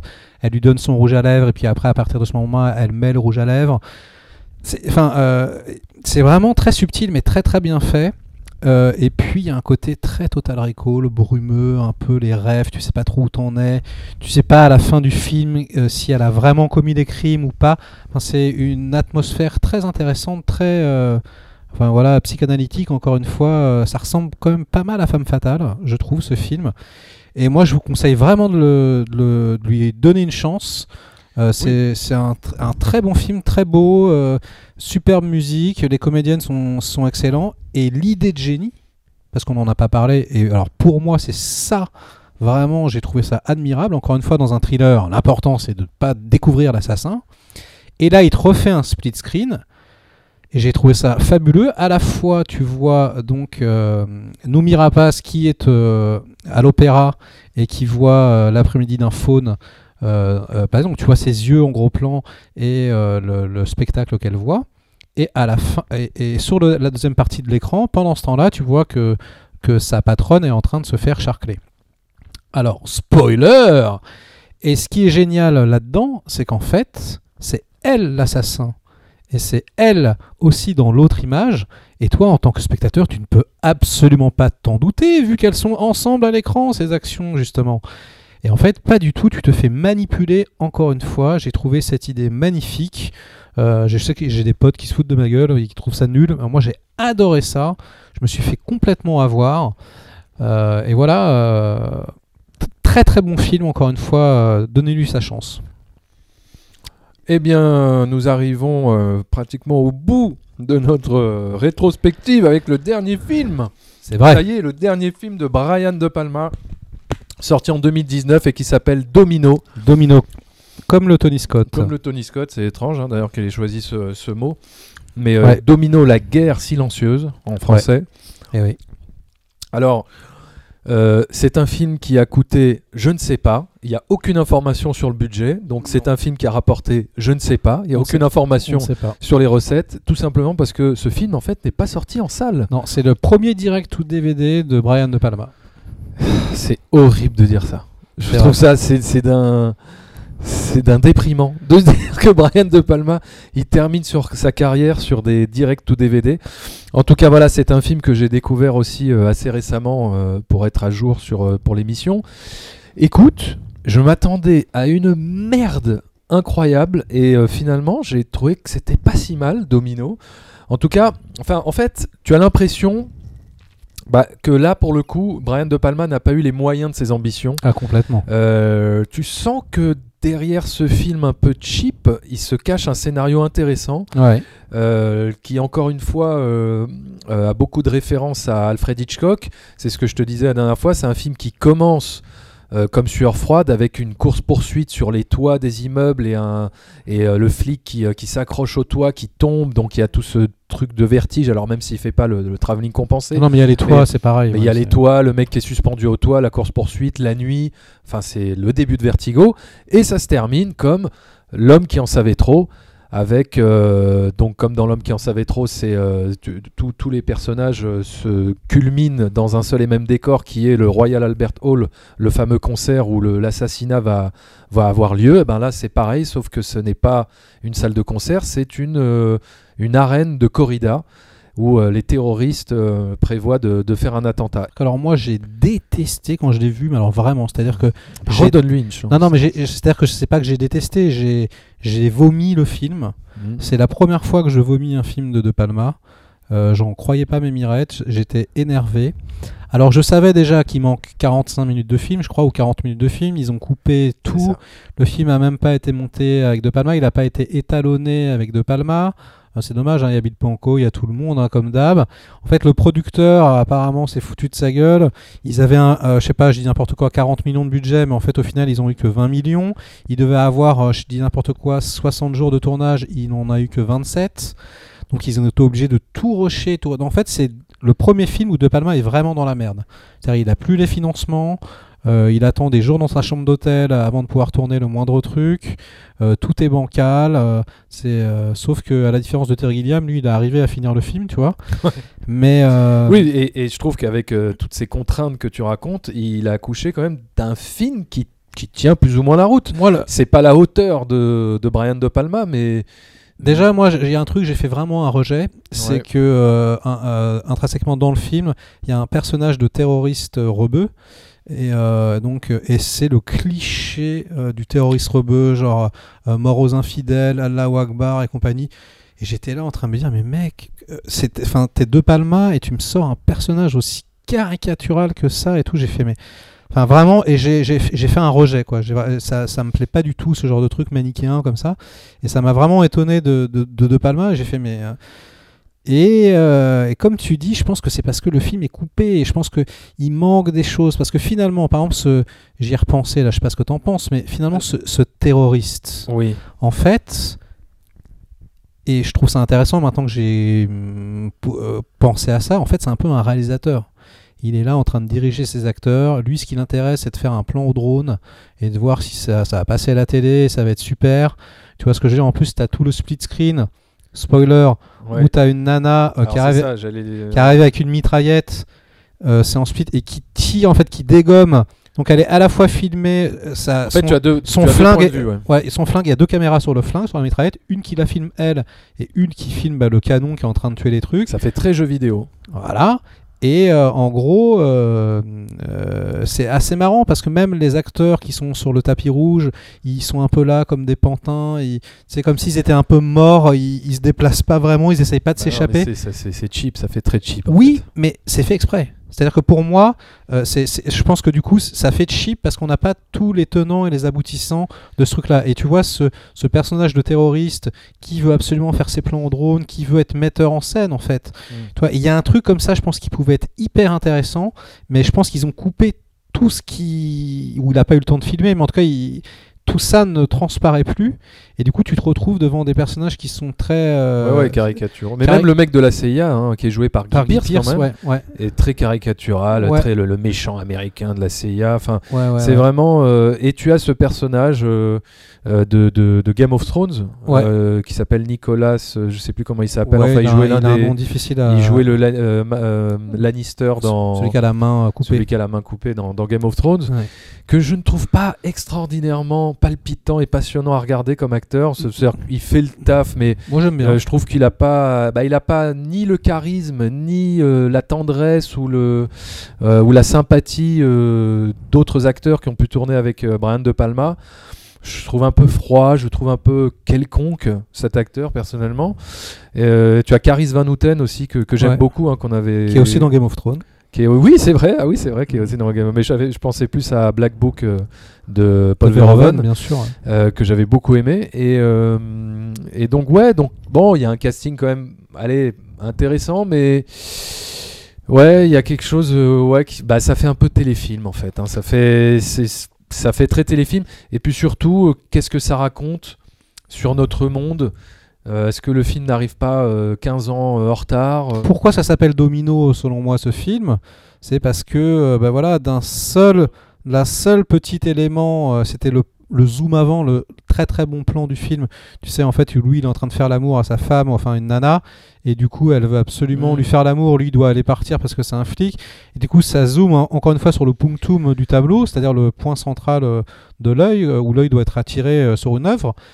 Et là, bah, c'est le flingue qui reste sur la table de nuit. Il oublie son flingue. Il oublie son flingue et de ce petit élément, après il dit à son pote euh, bah, J'ai pas de flingue, passe-moi ton flingue. Vu que l'autre lui passe son flingue, il se fait buter Voilà. et il se retrouve dans la machination, etc. etc.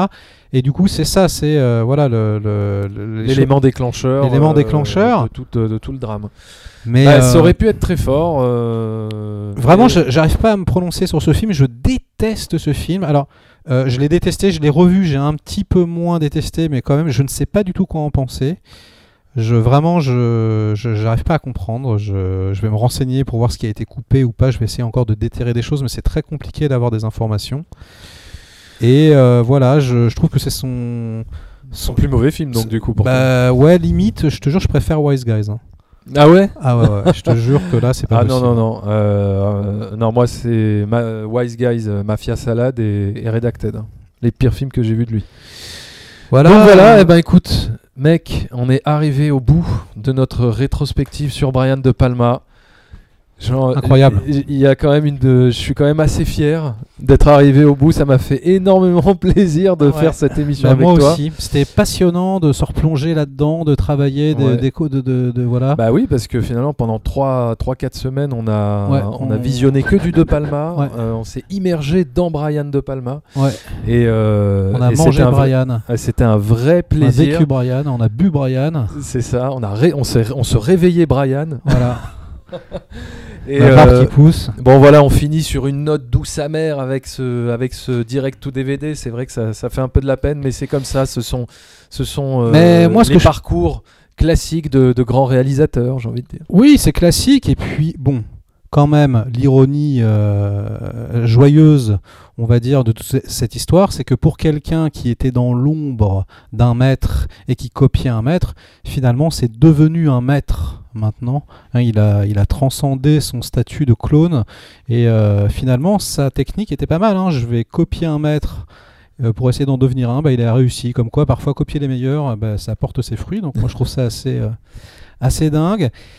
Et si tu me permets, je voudrais dire quelque chose que je n'ai pas encore dit et que je trouve mais très très très important.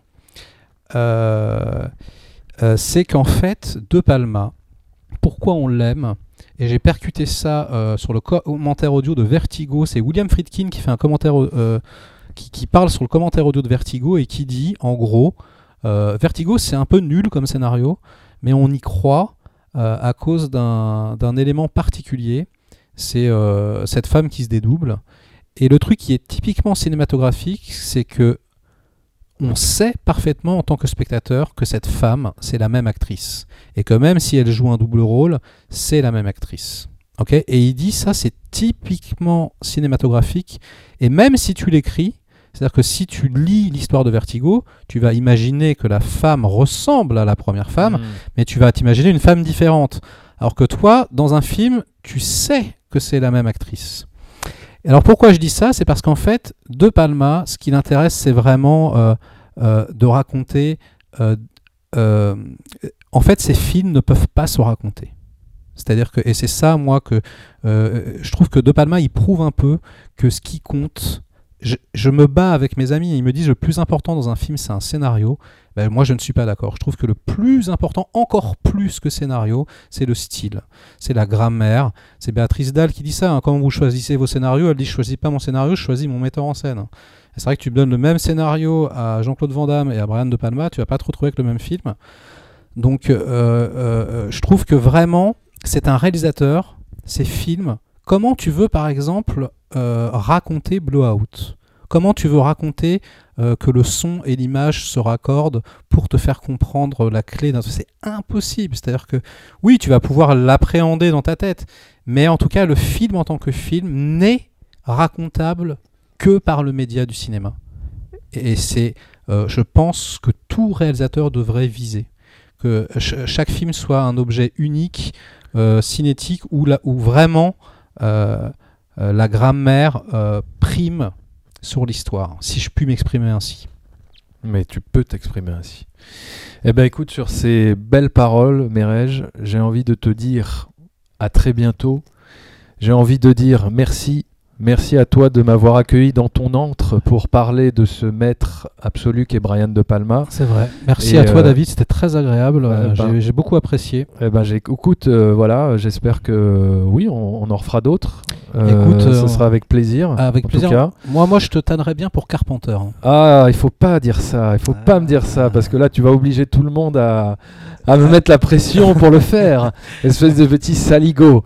Ah mais ouais. D'ailleurs, la musique de Pinot dans Pulsion ressemble vachement. à- Il y a une, une partition qui fait très Carpenter, c'est assez marrant. Ouais. Et ben- tiens, un dernier truc, excuse-moi. ouais. L'impasse. On va pas réussir à Non, mais si, terminer. mais l'impasse, selon les cahiers du cinéma, meilleur film des années 90. Ah mais attends, mais je suis totalement d'accord. Euh, non mais l'impasse, ce film serait sorti aujourd'hui, mais ça aurait été une pluie d'Oscars. Oscar du meilleur film, Oscar du meilleur scénario, Oscar du meilleur acteur pour second, Al Pacino. second rôle, Sean Penn. Second rôle, Sean Penn. Euh, meilleure musique, euh, meilleur euh, Montage. montage. Mais non mais Meilleur scénario. non mais non ça aurait été une pluie de récompenses. Mais malheureusement, Brian, euh, voilà, il n'a jamais eu. euh, Qu'est-ce que tu veux Il est jamais arrivé au bon moment. c'est injuste. Et là, il veut faire Predator, hein, son film sur Harvey Weinstein. Ah ouais? Ah bah voilà, ah bah tiens, oui, oui, ça c'était important de terminer sur le futur, parce que là on a, on a terminé comme si c'était la fin, de- la mort de Brian, mais non, Brian De Palma n'est pas mort, ah bah ça serait énorme ça, si De Ouais. Palma faisait un film sur ce sujet, Predator, en plus, ça s'appelle. Predator. Quel- T'as vu Predator, lequel euh, Le De Palma ou le McTiernan? Énorme. Bon bah écoute, euh, merci à tous d'avoir. Et combien euh, dure cette émission? Ah mais je crois qu'elle dure euh, deux, Deux heures, heures et, demie. deux heures et demie. Merci euh, beaucoup de nous avoir écoutés, de nous avoir suivis, d'avoir soutenu ce format sur Merci la chaîne. beaucoup. Et euh, n'hésitez pas à laisser vos commentaires et à vous abonner. Et euh, on reviendra très prochainement pour vous parler de grands maîtres du cinéma. Ciao